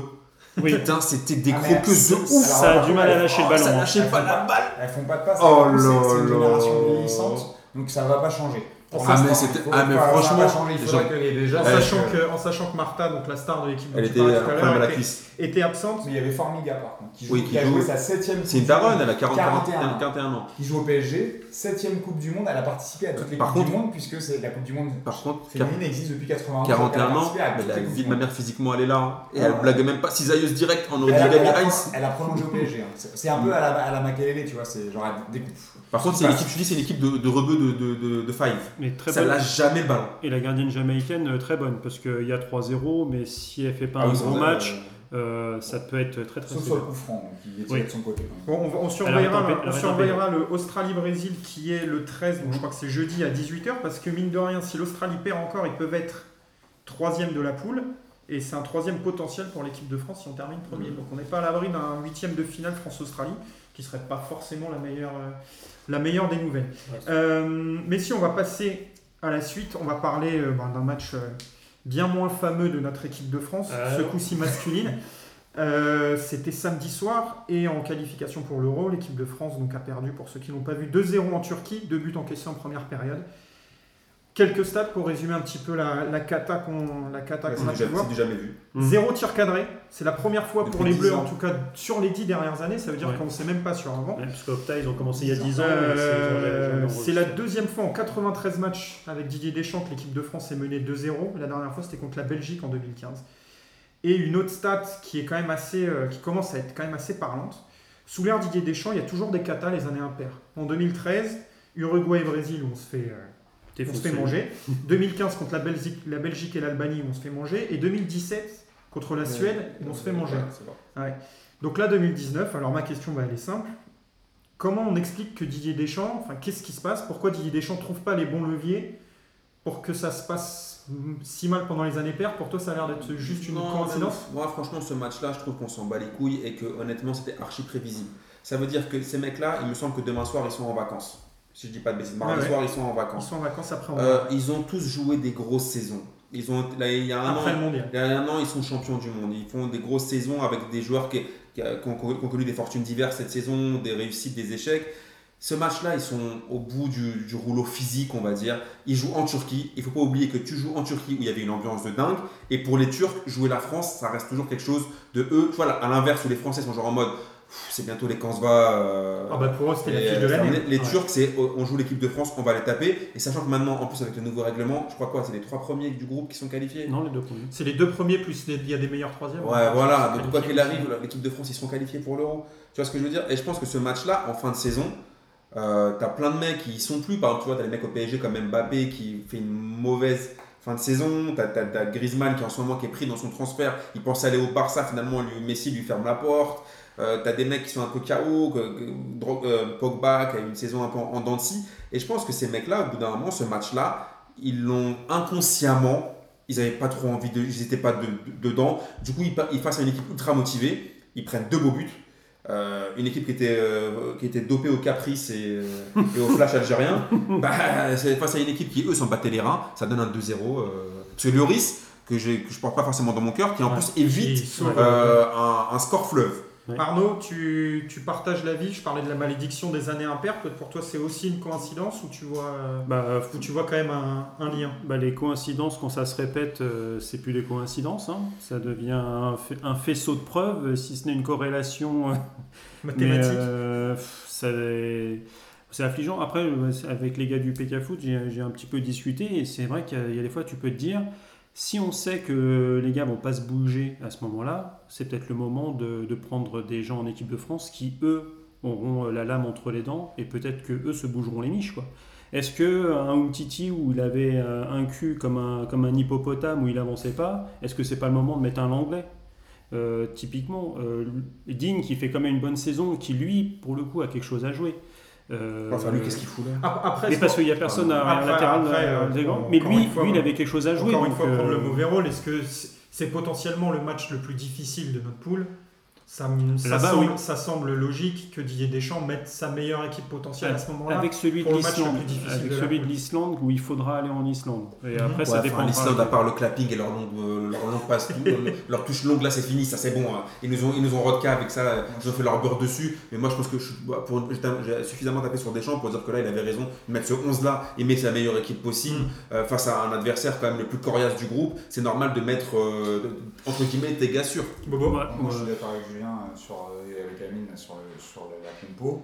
Euh, Sissoko et- en, sur- en double pivot avec. euh, mais non. sur la compo et euh, de, de me dire quand même que pour moi c'est pas une coïncidence, c'est juste qu'à chaque fois on- tu, tu vois ça l'année d'après une compétition internationale, que les mecs généralement n'ont pas beaucoup de vacances, pour la plupart ils ont eu euh, trois semaines, ils ont très rapidement parce qu'ils veulent reprendre, ils sont dans l'euphorie du truc.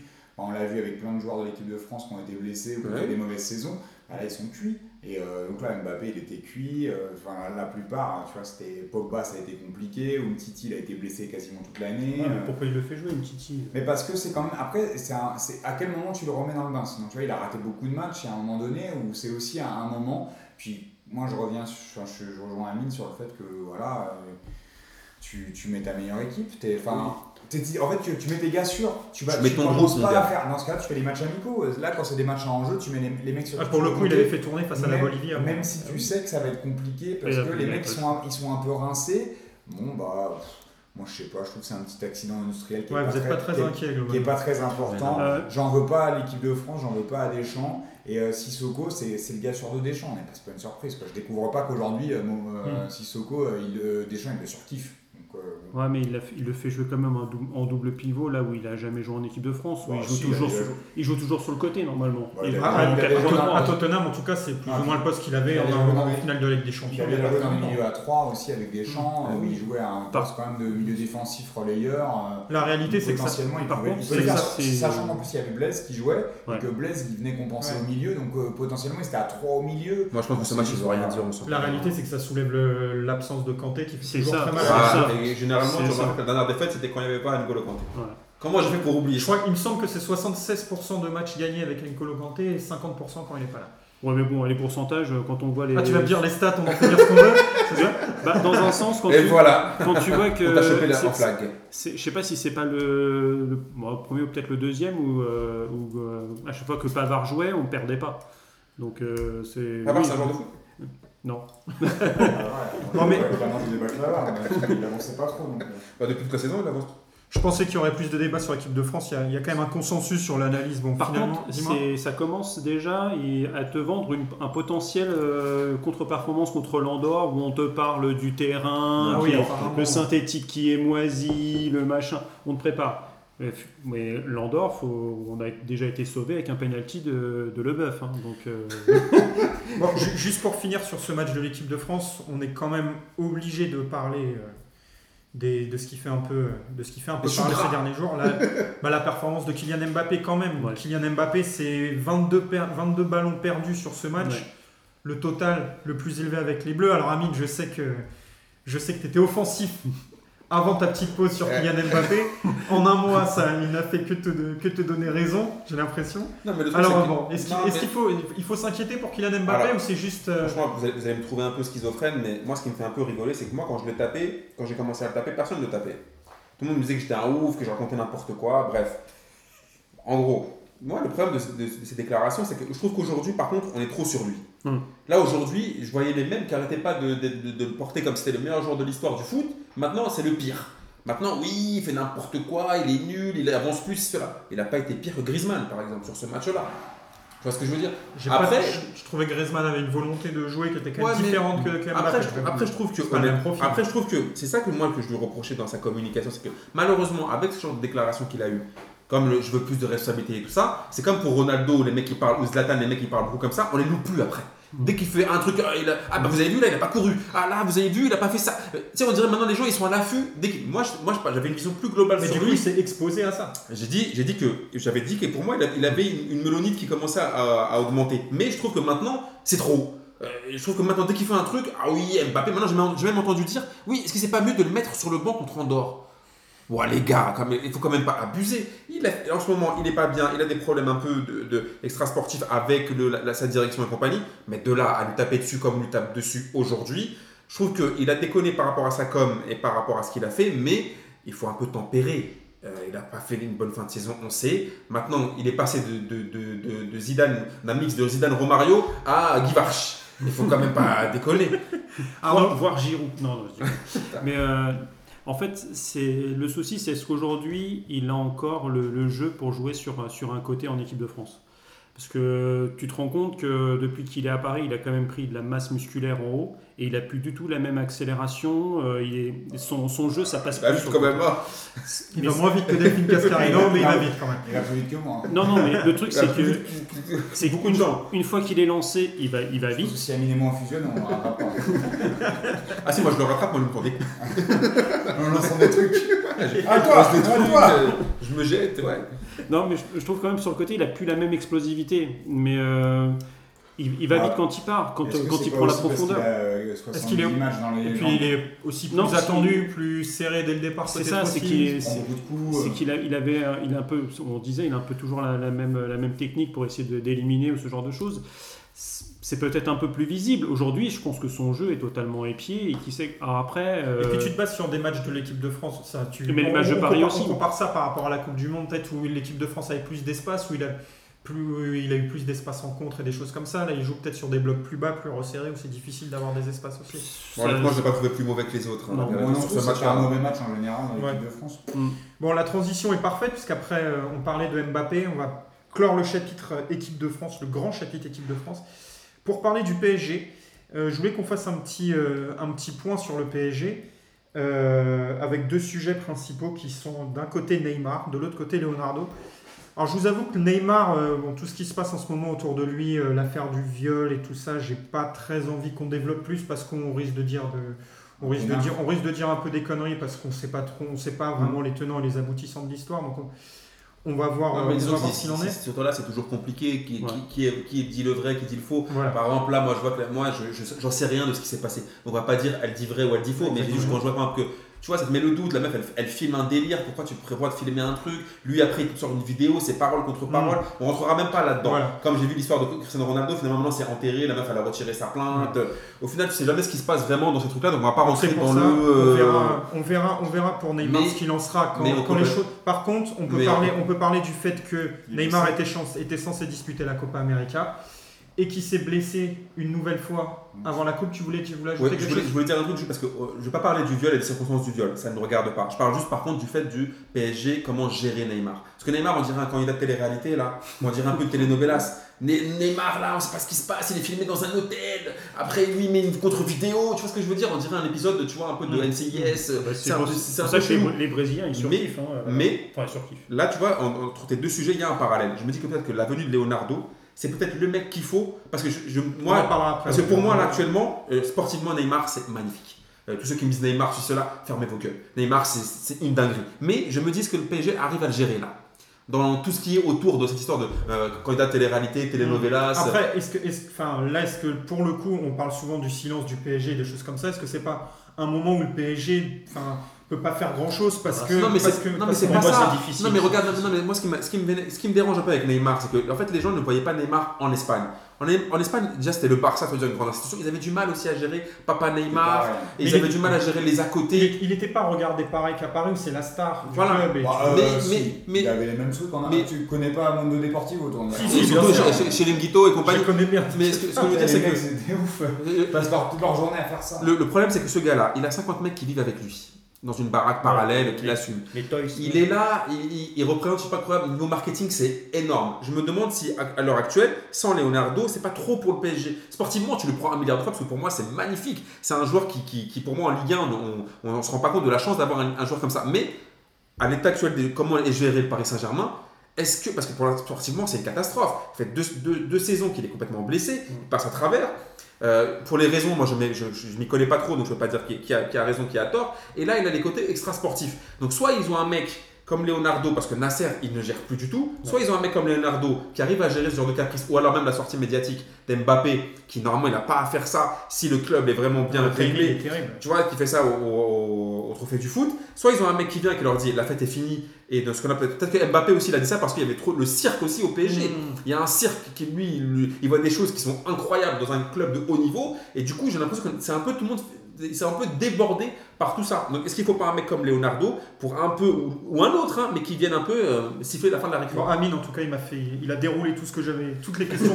il a répondu à peu près tout ce que j'avais demandé, mais quand même, Bobo, tu voulais parler Moi, de, ce qui de Neymar ce qui m'inquiète pour Neymar, c'est son- c'est plutôt son état de santé. Parce Ouais, que parce j'ai- l'impression quand même que année après, année après année, il se fragilise énormément. Que, euh, Il faut rappeler qu'il a été, donc il s'est blessé à la cheville là dans un match de préparation. Il en a Ouais. encore 4 semaines et du coup il va louper la Copa América encore avec et, le et que j'ai l'impression qu'il. con- Enfin, tu vois, c'est pas la même cheville. euh, j'ai l'impression qu'il. Je crois que c'est le même pied. hein. c'est le même C'est le même pied, Ah ouais. mais c'est la Mais- cheville ce coup-ci. Mais j'ai l'impression que tu vois, euh, les blessures s'accumulent, que c'est mal soigné, que ça compense, que ça revient trop vite, que, Oui. et, que, et que tu vois, année après année, il est de plus en plus absent et les absences se font de plus en plus longues et les rechutes se font de plus en plus Eh oui. rapidement. Et moi, ça, c'est un vrai truc qui m'inquiète parce que je suis en train de. J'ai, genre, j'ai peur que ça devienne un- le nouveau Gourcuff, tu vois, le, Ouais. le Gourcuffinho, euh, tu sais, genre blessé tout. non, mais tu et qu'ils finissent par plus jouer et que tu sais, mais sais, passe deux Bon, mois et il je- blessé un mais an. bon, je, vais- je vais te faire un parallèle. Je sais pas si vous vous souvenez le magnifique joueur Kaka. Kaka, c'était Ouais, un joueur de vrai. ouf. Il se blesse à un moment en Coupe du Monde Oui. 2006, il me semble. Il doit pas la jouer la Coupe du Monde 2006. Il la joue blessé. Et du coup, après, avec le Real, il enchaîne que des saisons galères parce qu'à chaque fois, ils veulent le faire revenir plus vite, plus vite parce que c'est Kaka. Et au final, à la fin, il a fini complètement blessé Carrément. et il a fait une fin de saison une fin de carrière dégueulasse parce que ces mecs-là sont tellement forts, il y a tellement d'enjeux avec eux que tu veux les faire revenir vite et qu'au final, ils, ils- ils sont là, ils jouent, ils jouent sous infiltration et compagnie et que du coup, tu les crames un peu. Et puis Neymar, hein, sportivement, c'est c'est magnifique, mais c'est un jeu qui, où tu prends des coups aussi Oui. et qu'il est quand même très frêle. Hein, C'est pas- Il va pas, et il va pas prendre de la masse musculaire. Mais hein. je pense aussi que- Lui, il va pas, il va pas aller à la salle comme euh, Mbappé. hein. Tu sais, il sait que son jeu, il est là- lui, c'est un jeu d'évitement, normalement. C'est un jeu où il est pas censé prendre des coups. Et, que, et moi, je trouve qu'il est pas. Enfin, tu vois, on a déjà eu ce débat là, je trouve qu'il est pas protégé en Ligue 1. Le mec, il se fait découper, on dit c'est normal. Bah non, c'est pas normal. Il y a déjà ça, mais moi je pense que j'insiste. Est-ce que le côté aussi extra sportif, est-ce qu'il se repose bien? Est-ce qu'il est ça, bien suivi? euh, Parce que les histoires de 50 potes qui sont là pour faire la fête, après que ça va au Brésil. Je pense Enfin, que l'hygiène de vie, ça, ça, Tu vois? ça a pas Après, après le- il, il avait, il avait- tu parlais du Barça, il n'avait pas une hygiène de vie foncièrement différente. oui, mais il n'allait pas au Brésil. il était- ça- Il pas au Brésil 300 jours dans Il l'année. était un peu plus jeune. Et en fait, les blessures, quand tu les accumules, C'est plutôt ça aussi. C'est qu'avec le temps, plus tu te blesses et plus tu es fragile. Et Neymar, j'ai l'impression que c'est un petit peu ça. Mm. Donc après, sportivement, euh, tu, ça fait la transition peut-être avec Leonardo, mais je pense que ça va, ça va remettre en. On va, on va déjà. Arnaud, déjà Arnaud, tu voulais peut-être parler un Bah, petit peu de Neymar? Après, c'est peut-être le côté, euh, quand on parle d'institution côté Paris, c'est de ne pas avoir posé les coronesses sur la table devant la sélection du Brésil, parce que c'est finalement le Brésil qui à chaque fois le fait reprendre plus tôt. La Coupe du Monde l'année dernière, où tu sens quand même que c'est anticipé, s'il doit soigner correctement la cheville, si on ne doit pas lui mettre des vis, des, son, son, ména- son métatarse, s'il ne s'est pas consolidé, il a répété euh, une deuxième fois. Là, on craignait, en plus, quand on voit la, la flexion de la cheville, c'est encore euh, le, le métatarse qu'il peut prendre, mais heureusement, a priori, c'est juste une, une, une entorse au niveau de la cheville trop de déchirement, donc euh, c'est pour ça que ça, ça fait que 4 semaines. Mais là, on- avant que ça, ça se résolve, c'était 6 mois. Est-ce que, est-ce que final- est-ce que finalement, c'est pas une relative bonne nouvelle qu'il soit absent Ouais, 4 je trouve. qu'il soit absent 4 semaines, qu'il pour les supporters si- parisiens, si- qu'il se recharge un peu Bah, les batteries, pour qu'il le- fasse une vraie préparation, une vraie préparation. Et pour tout. moi, ça sera même plus loin, c'est que si jamais euh, il y a l'appel le 18 juin euh, à l'UEFA pour ces trois matchs en Ligue des Champions, je pense que si la suspension est, est prolongée, on ne le revoit pas à Paris avant, avant le mois d'octobre. Non, mais disons que là, le Même problème- si ça fait que 4 semaines. là, le problème de- Il, il reprendra tranquillement et cette fois-ci, euh, Ce sera peut-être pas plus mal pour lui en tout cas. Bah, je trouve que le problème de la Neymar à Paris, c'est les deux saisons, c'est intouchable. Quoi. Il passe son temps sur un fauteuil. Tu vois ce que je veux dire? Ils ont dépensé 222 Bah, millions. quand il est pas- quand t'es pas là deux printemps de suite. Et, moi, je suis convaincu, alors après, c'est du football fiction, mais moi, je suis convaincu que tu le mets à Manchester, contre Manchester, Paris, il passe à l'aise, Hmm. ce match-là. Déjà, ce match-là, normalement, Paris doit passer à l'aise, Oui. mais je suis sûr qu'avec Neymar, il passe à l'aise. parce que le, le match aller, il n'est pas là et tu, tu défonces Manchester. Quoi. Bon, pour euh, continuer sur le PSG, il y a quand même un retour. Alors, je sais pas si tous les supporters du PSG l'attendaient, on va voir, mais en tout cas, On- un retour qui est quasiment acté, C'était qui n'est pas officiel. Je pense que c'était espéré. C'est celui de Leonardo, euh, qui devrait arriver, alors a priori, quand même plutôt pour un poste de directeur sportif que Mm. président délégué, ce qui a été évoqué dernièrement. Il ne devrait pas tarder à revenir. Normalement, c'est acté. Alors, bon, j'ai deux, deux supporters parisiens euh, à côté de moi. Est-ce que euh, vous jubilez du retour de Leonardo comme, je pense, 90% des supporters parisiens C'est le, le truc, c'est que si il est sur le même discours qu'il avait quoi, sur son premier passage, ou alors l'année dernière où il avait donné une interview, je crois que c'était au Canal Football Club, en en 2017 2010 en 2017 ou en 2018, euh, où justement il disait que bah, Neymar à Paris, bah, il commentait, je pense, l'arrivée de Neymar à Paris, où il disait que oui, Neymar à Paris c'est super, mais que le PSG doit rester au-dessus, etc. On va voir s'il met en pratique euh, ses dires.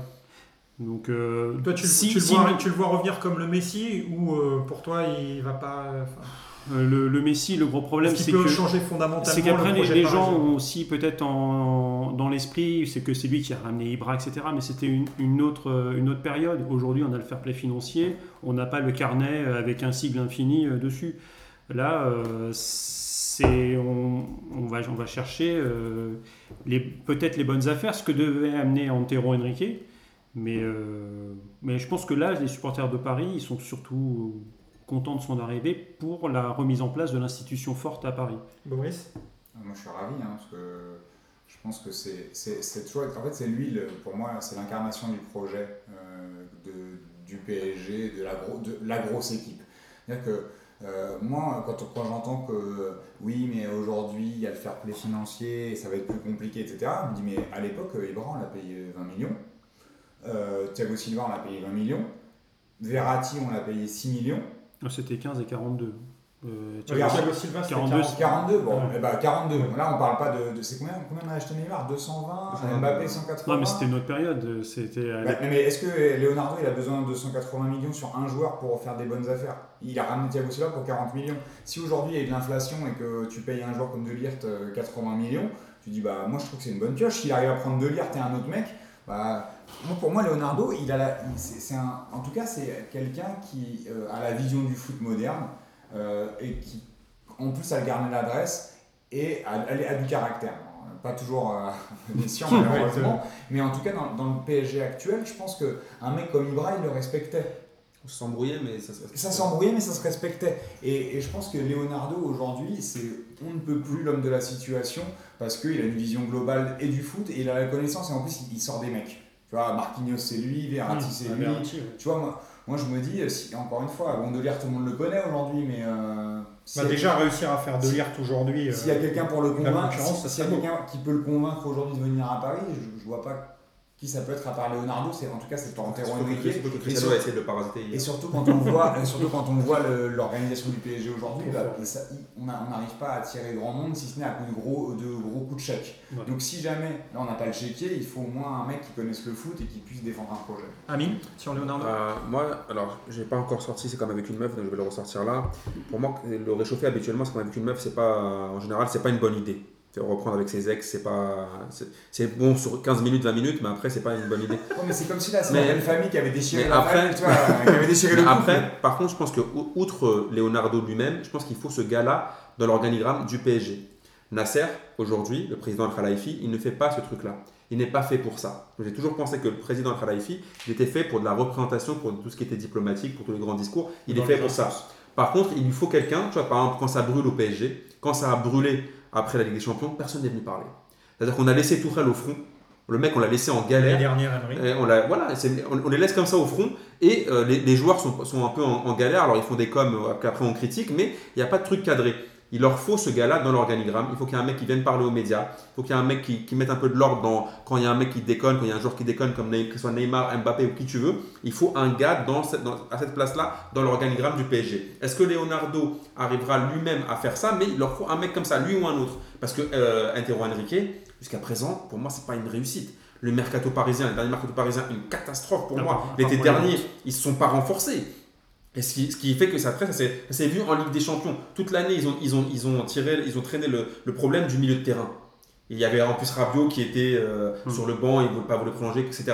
Donc il leur faut un mec qui, de un, du côté sportif, ramène des joueurs comme a dit Bobo avec un carnet d'adresse, avec des idées, avec même s'il faut mettre de l'oseille, mais l'oseille ne suffit pas. Si tu en concurrence avec d'autres clubs, de lire, je pense pas que ce soit un problème d'argent. Je pense qu'aussi le mec, comment tu fais pour l'attirer et euh, avec Rayola, c'est quand même beaucoup un, problème d'argent. oui, mais ce que je veux dire, c'est qu'un problème d'argent, mais entre par exemple le Barça, le Real la Juventus, ils sont tous capables de lui donner la même chose. Tu vois ce que même le PSG peut s'aligner. Mais après, qu'est-ce qui fait la différence pour que tu ramènes le mec? Qu'est-ce qui fait que, le gars signe chez toi? Hmm. C'est obligatoirement autre chose que le, que, le bif, parce que tout le monde veut proposer sensiblement le même salaire. Ça va dans le traitement médiatique, c'est depuis que Leonardo il est annoncé que les, que les clubs, euh, les autres clubs qui étaient sur, sur un, joueur comme Delirte, ils commencent à, avoir les genoux qui claquent hmm. et de se dire euh, là, d'un seul coup dans les médias, Delirte il est annoncé au PSG parce que tu sais qu'un mec comme Leonardo, c'est pas le PSG en lui-même, c'est qu'à un moment donné, Mais même, même, tu vois, même Griezmann est annoncé à Paris maintenant. Mais ça, je pense que oui. c'est Ça, je pense que c'est pour mettre la pression au Barça parce que, et de dire attention, il, il, pourrait signer ailleurs. Mais moi, je pense qu'on en, en, parlera dans une autre émission, mais Griezmann au Barça, mais par contre, on en parlera, on en parlera quand ce sera fait. Par contre, l'avantage de, Leonardo, c'est que s'il est sur les. Je me rappelle sur, les, sur le même, même état d'esprit dans lequel il était quand il est arrivé à Paris, c'est qu'il n'a pas d'état d'âme. On, a beaucoup reproché à Paris la calinothérapie au niveau des joueurs, surtout au niveau de la direction avec Nasser, etc.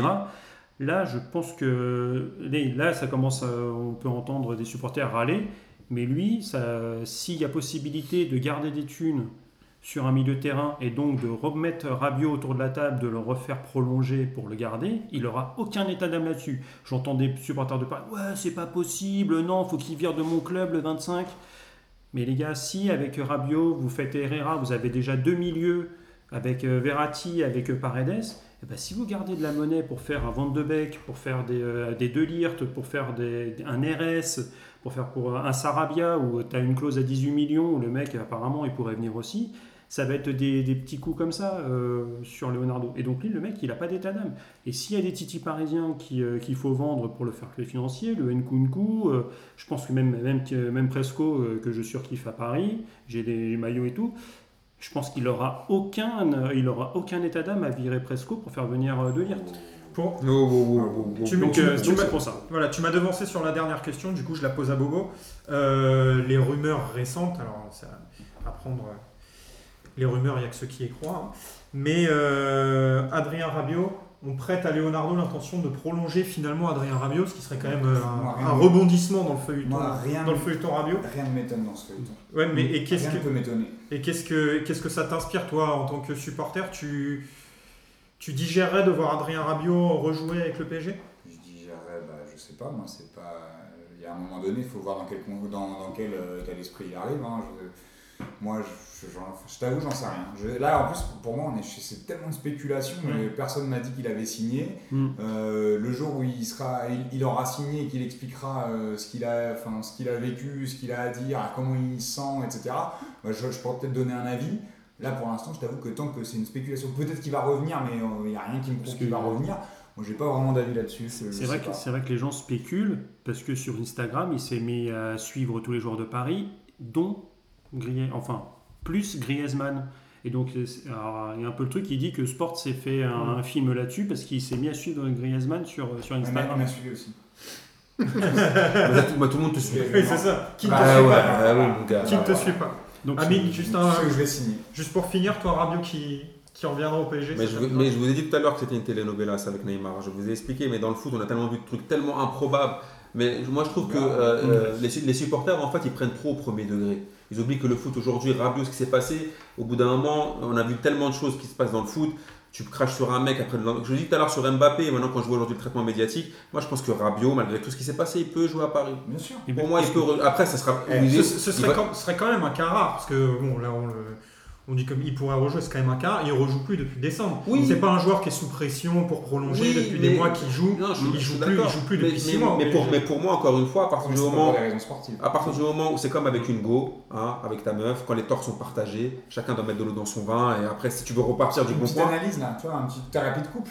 Voilà. tu vois, chacun met de l'eau dans son vin. Ok, toi tu m'as, toi tu m'as fait ça, toi tu m'as fait ça. Vas-y, on repart du bon pied. Voilà. Si euh, on, est au printemps et que Rabiot est signé et qu'il marque en huitième de finale ou en quart de finale et qu'il qualifie le club, t'inquiète pas que les mecs qui voulaient le voir partir, ils ont vite oublié. Et encore une fois, ce profil-là, il a manqué toute l'année au PSG. Il a manqué. moi je suis d'accord en plus.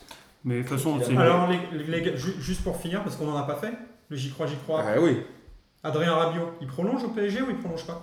Moi j'y crois.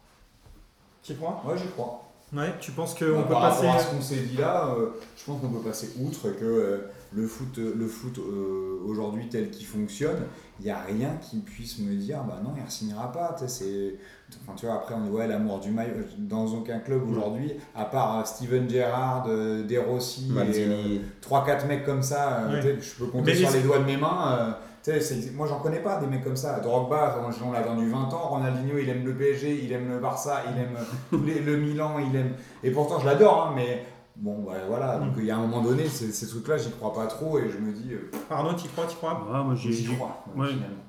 Moi, j'y crois. Dire, euh, on a souvent dit que la, pierre d'achoppement, c'était avec euh, Antero Henrique. Si Antero Henrique s'en va, la famille Rabiot se met autour de la table. Surtout qu'ils ont sondé partout. Ils voulaient du 10 millions à la signature, du, machin. Ils se ah, sont vus que tous les grands clubs, ça, ça, a fermé la porte. Apparemment, Tottenham n'était pas un assez grand club pour la famille Rabiot.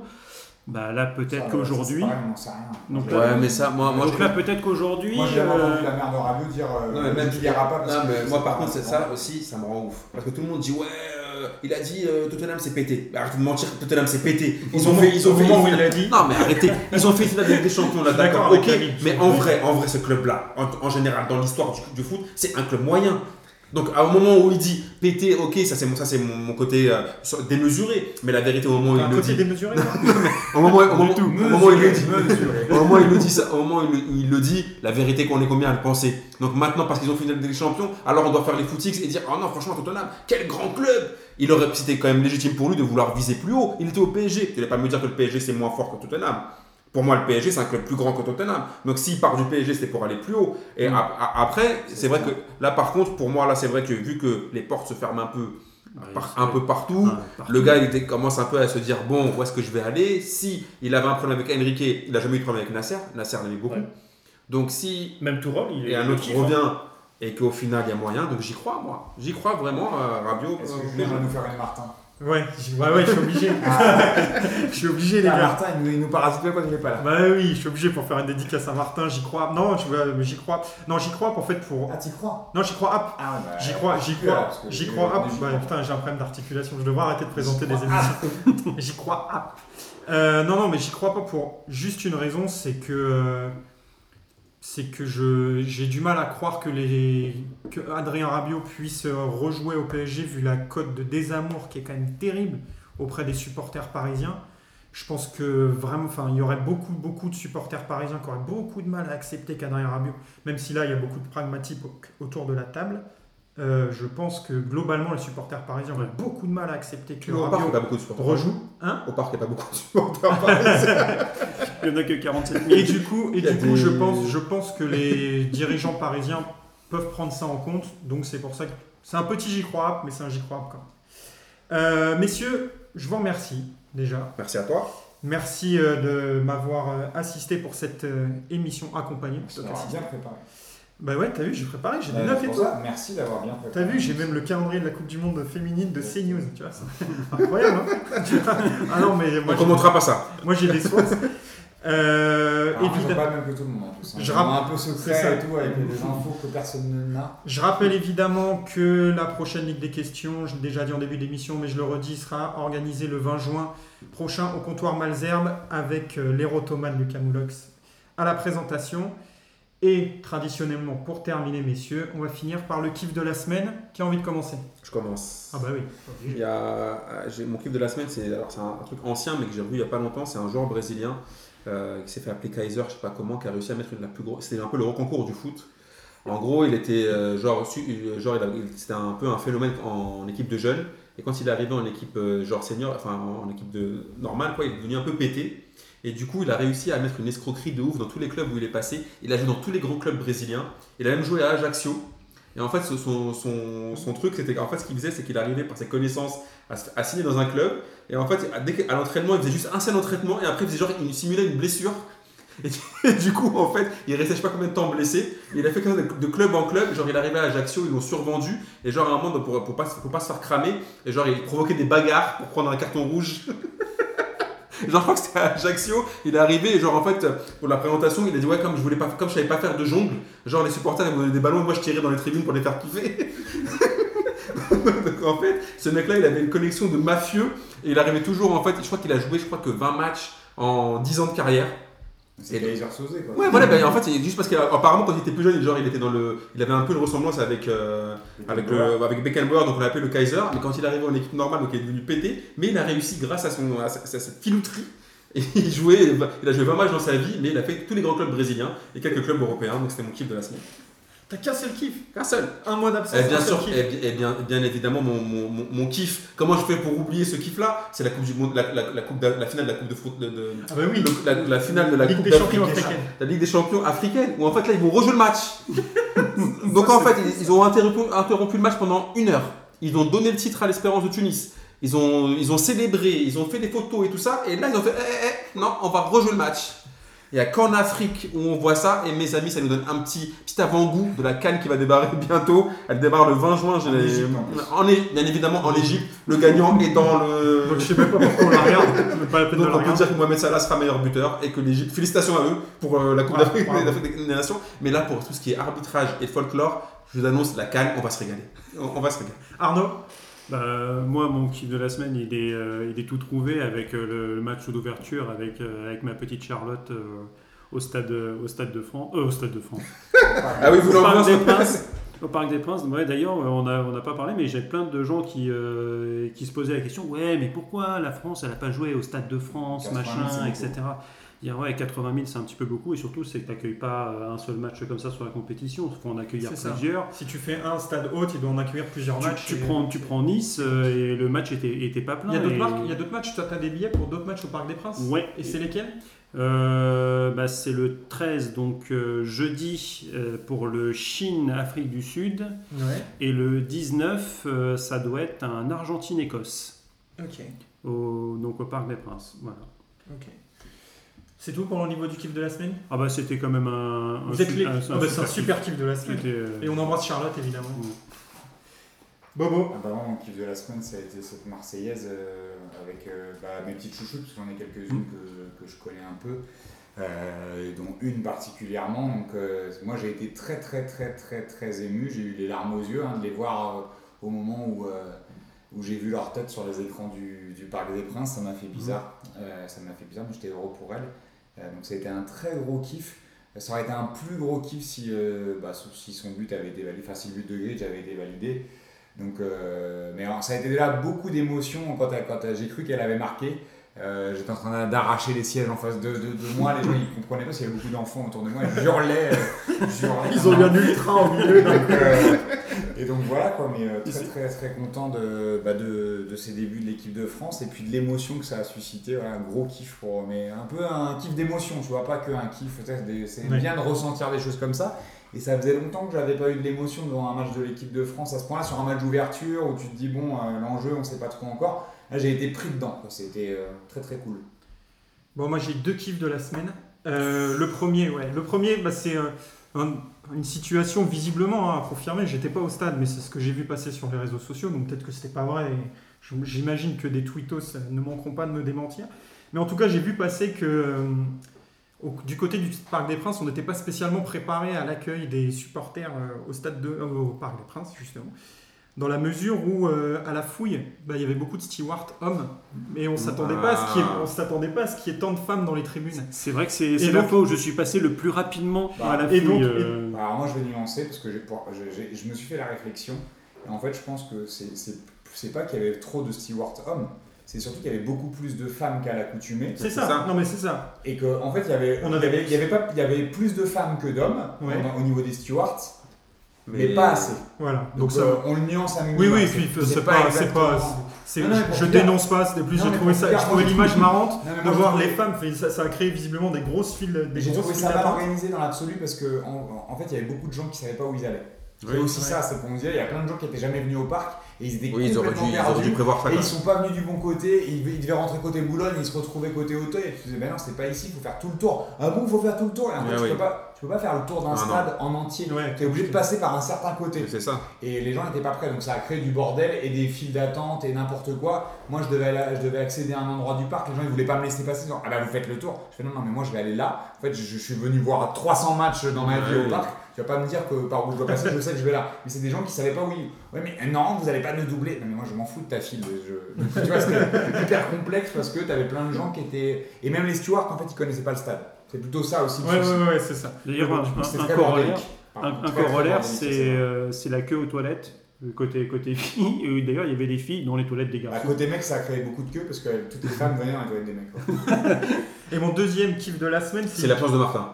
Bah, non, mais ça- C'est enfin Martin, il laisse animer à ça, Julien enfin, et tu vois. Je te comprends, je te comprends. Je non, te non, rejoins. Mon deuxième kiff, c'est une petite vidéo de CR7 que j'ai vu passer là, sur les Ah, réseaux ouais. sociaux ces derniers jours.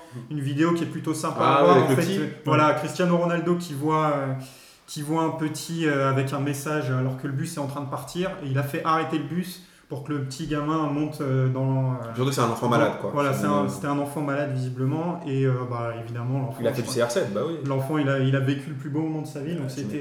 Il a fait arrêter le bus, il l'a fait, monter dans le bus, il a pris la photo avec lui, le truc. Voilà. Ça, c'est Nous, on a essayé de faire arrêter les bus, euh, on était obligé de rentrer en force, les charges. C'était notre histoire.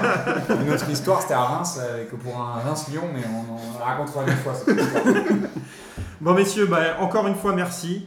Et puis euh, bah, la semaine prochaine, de toute façon, on continuera. Martin reprendra les commandes et c'est peut-être pas plus mal. Oh non. Merci beaucoup les gars. Merci à Merci, toi. Ciao. Ciao. Ciao les fraîcheurs.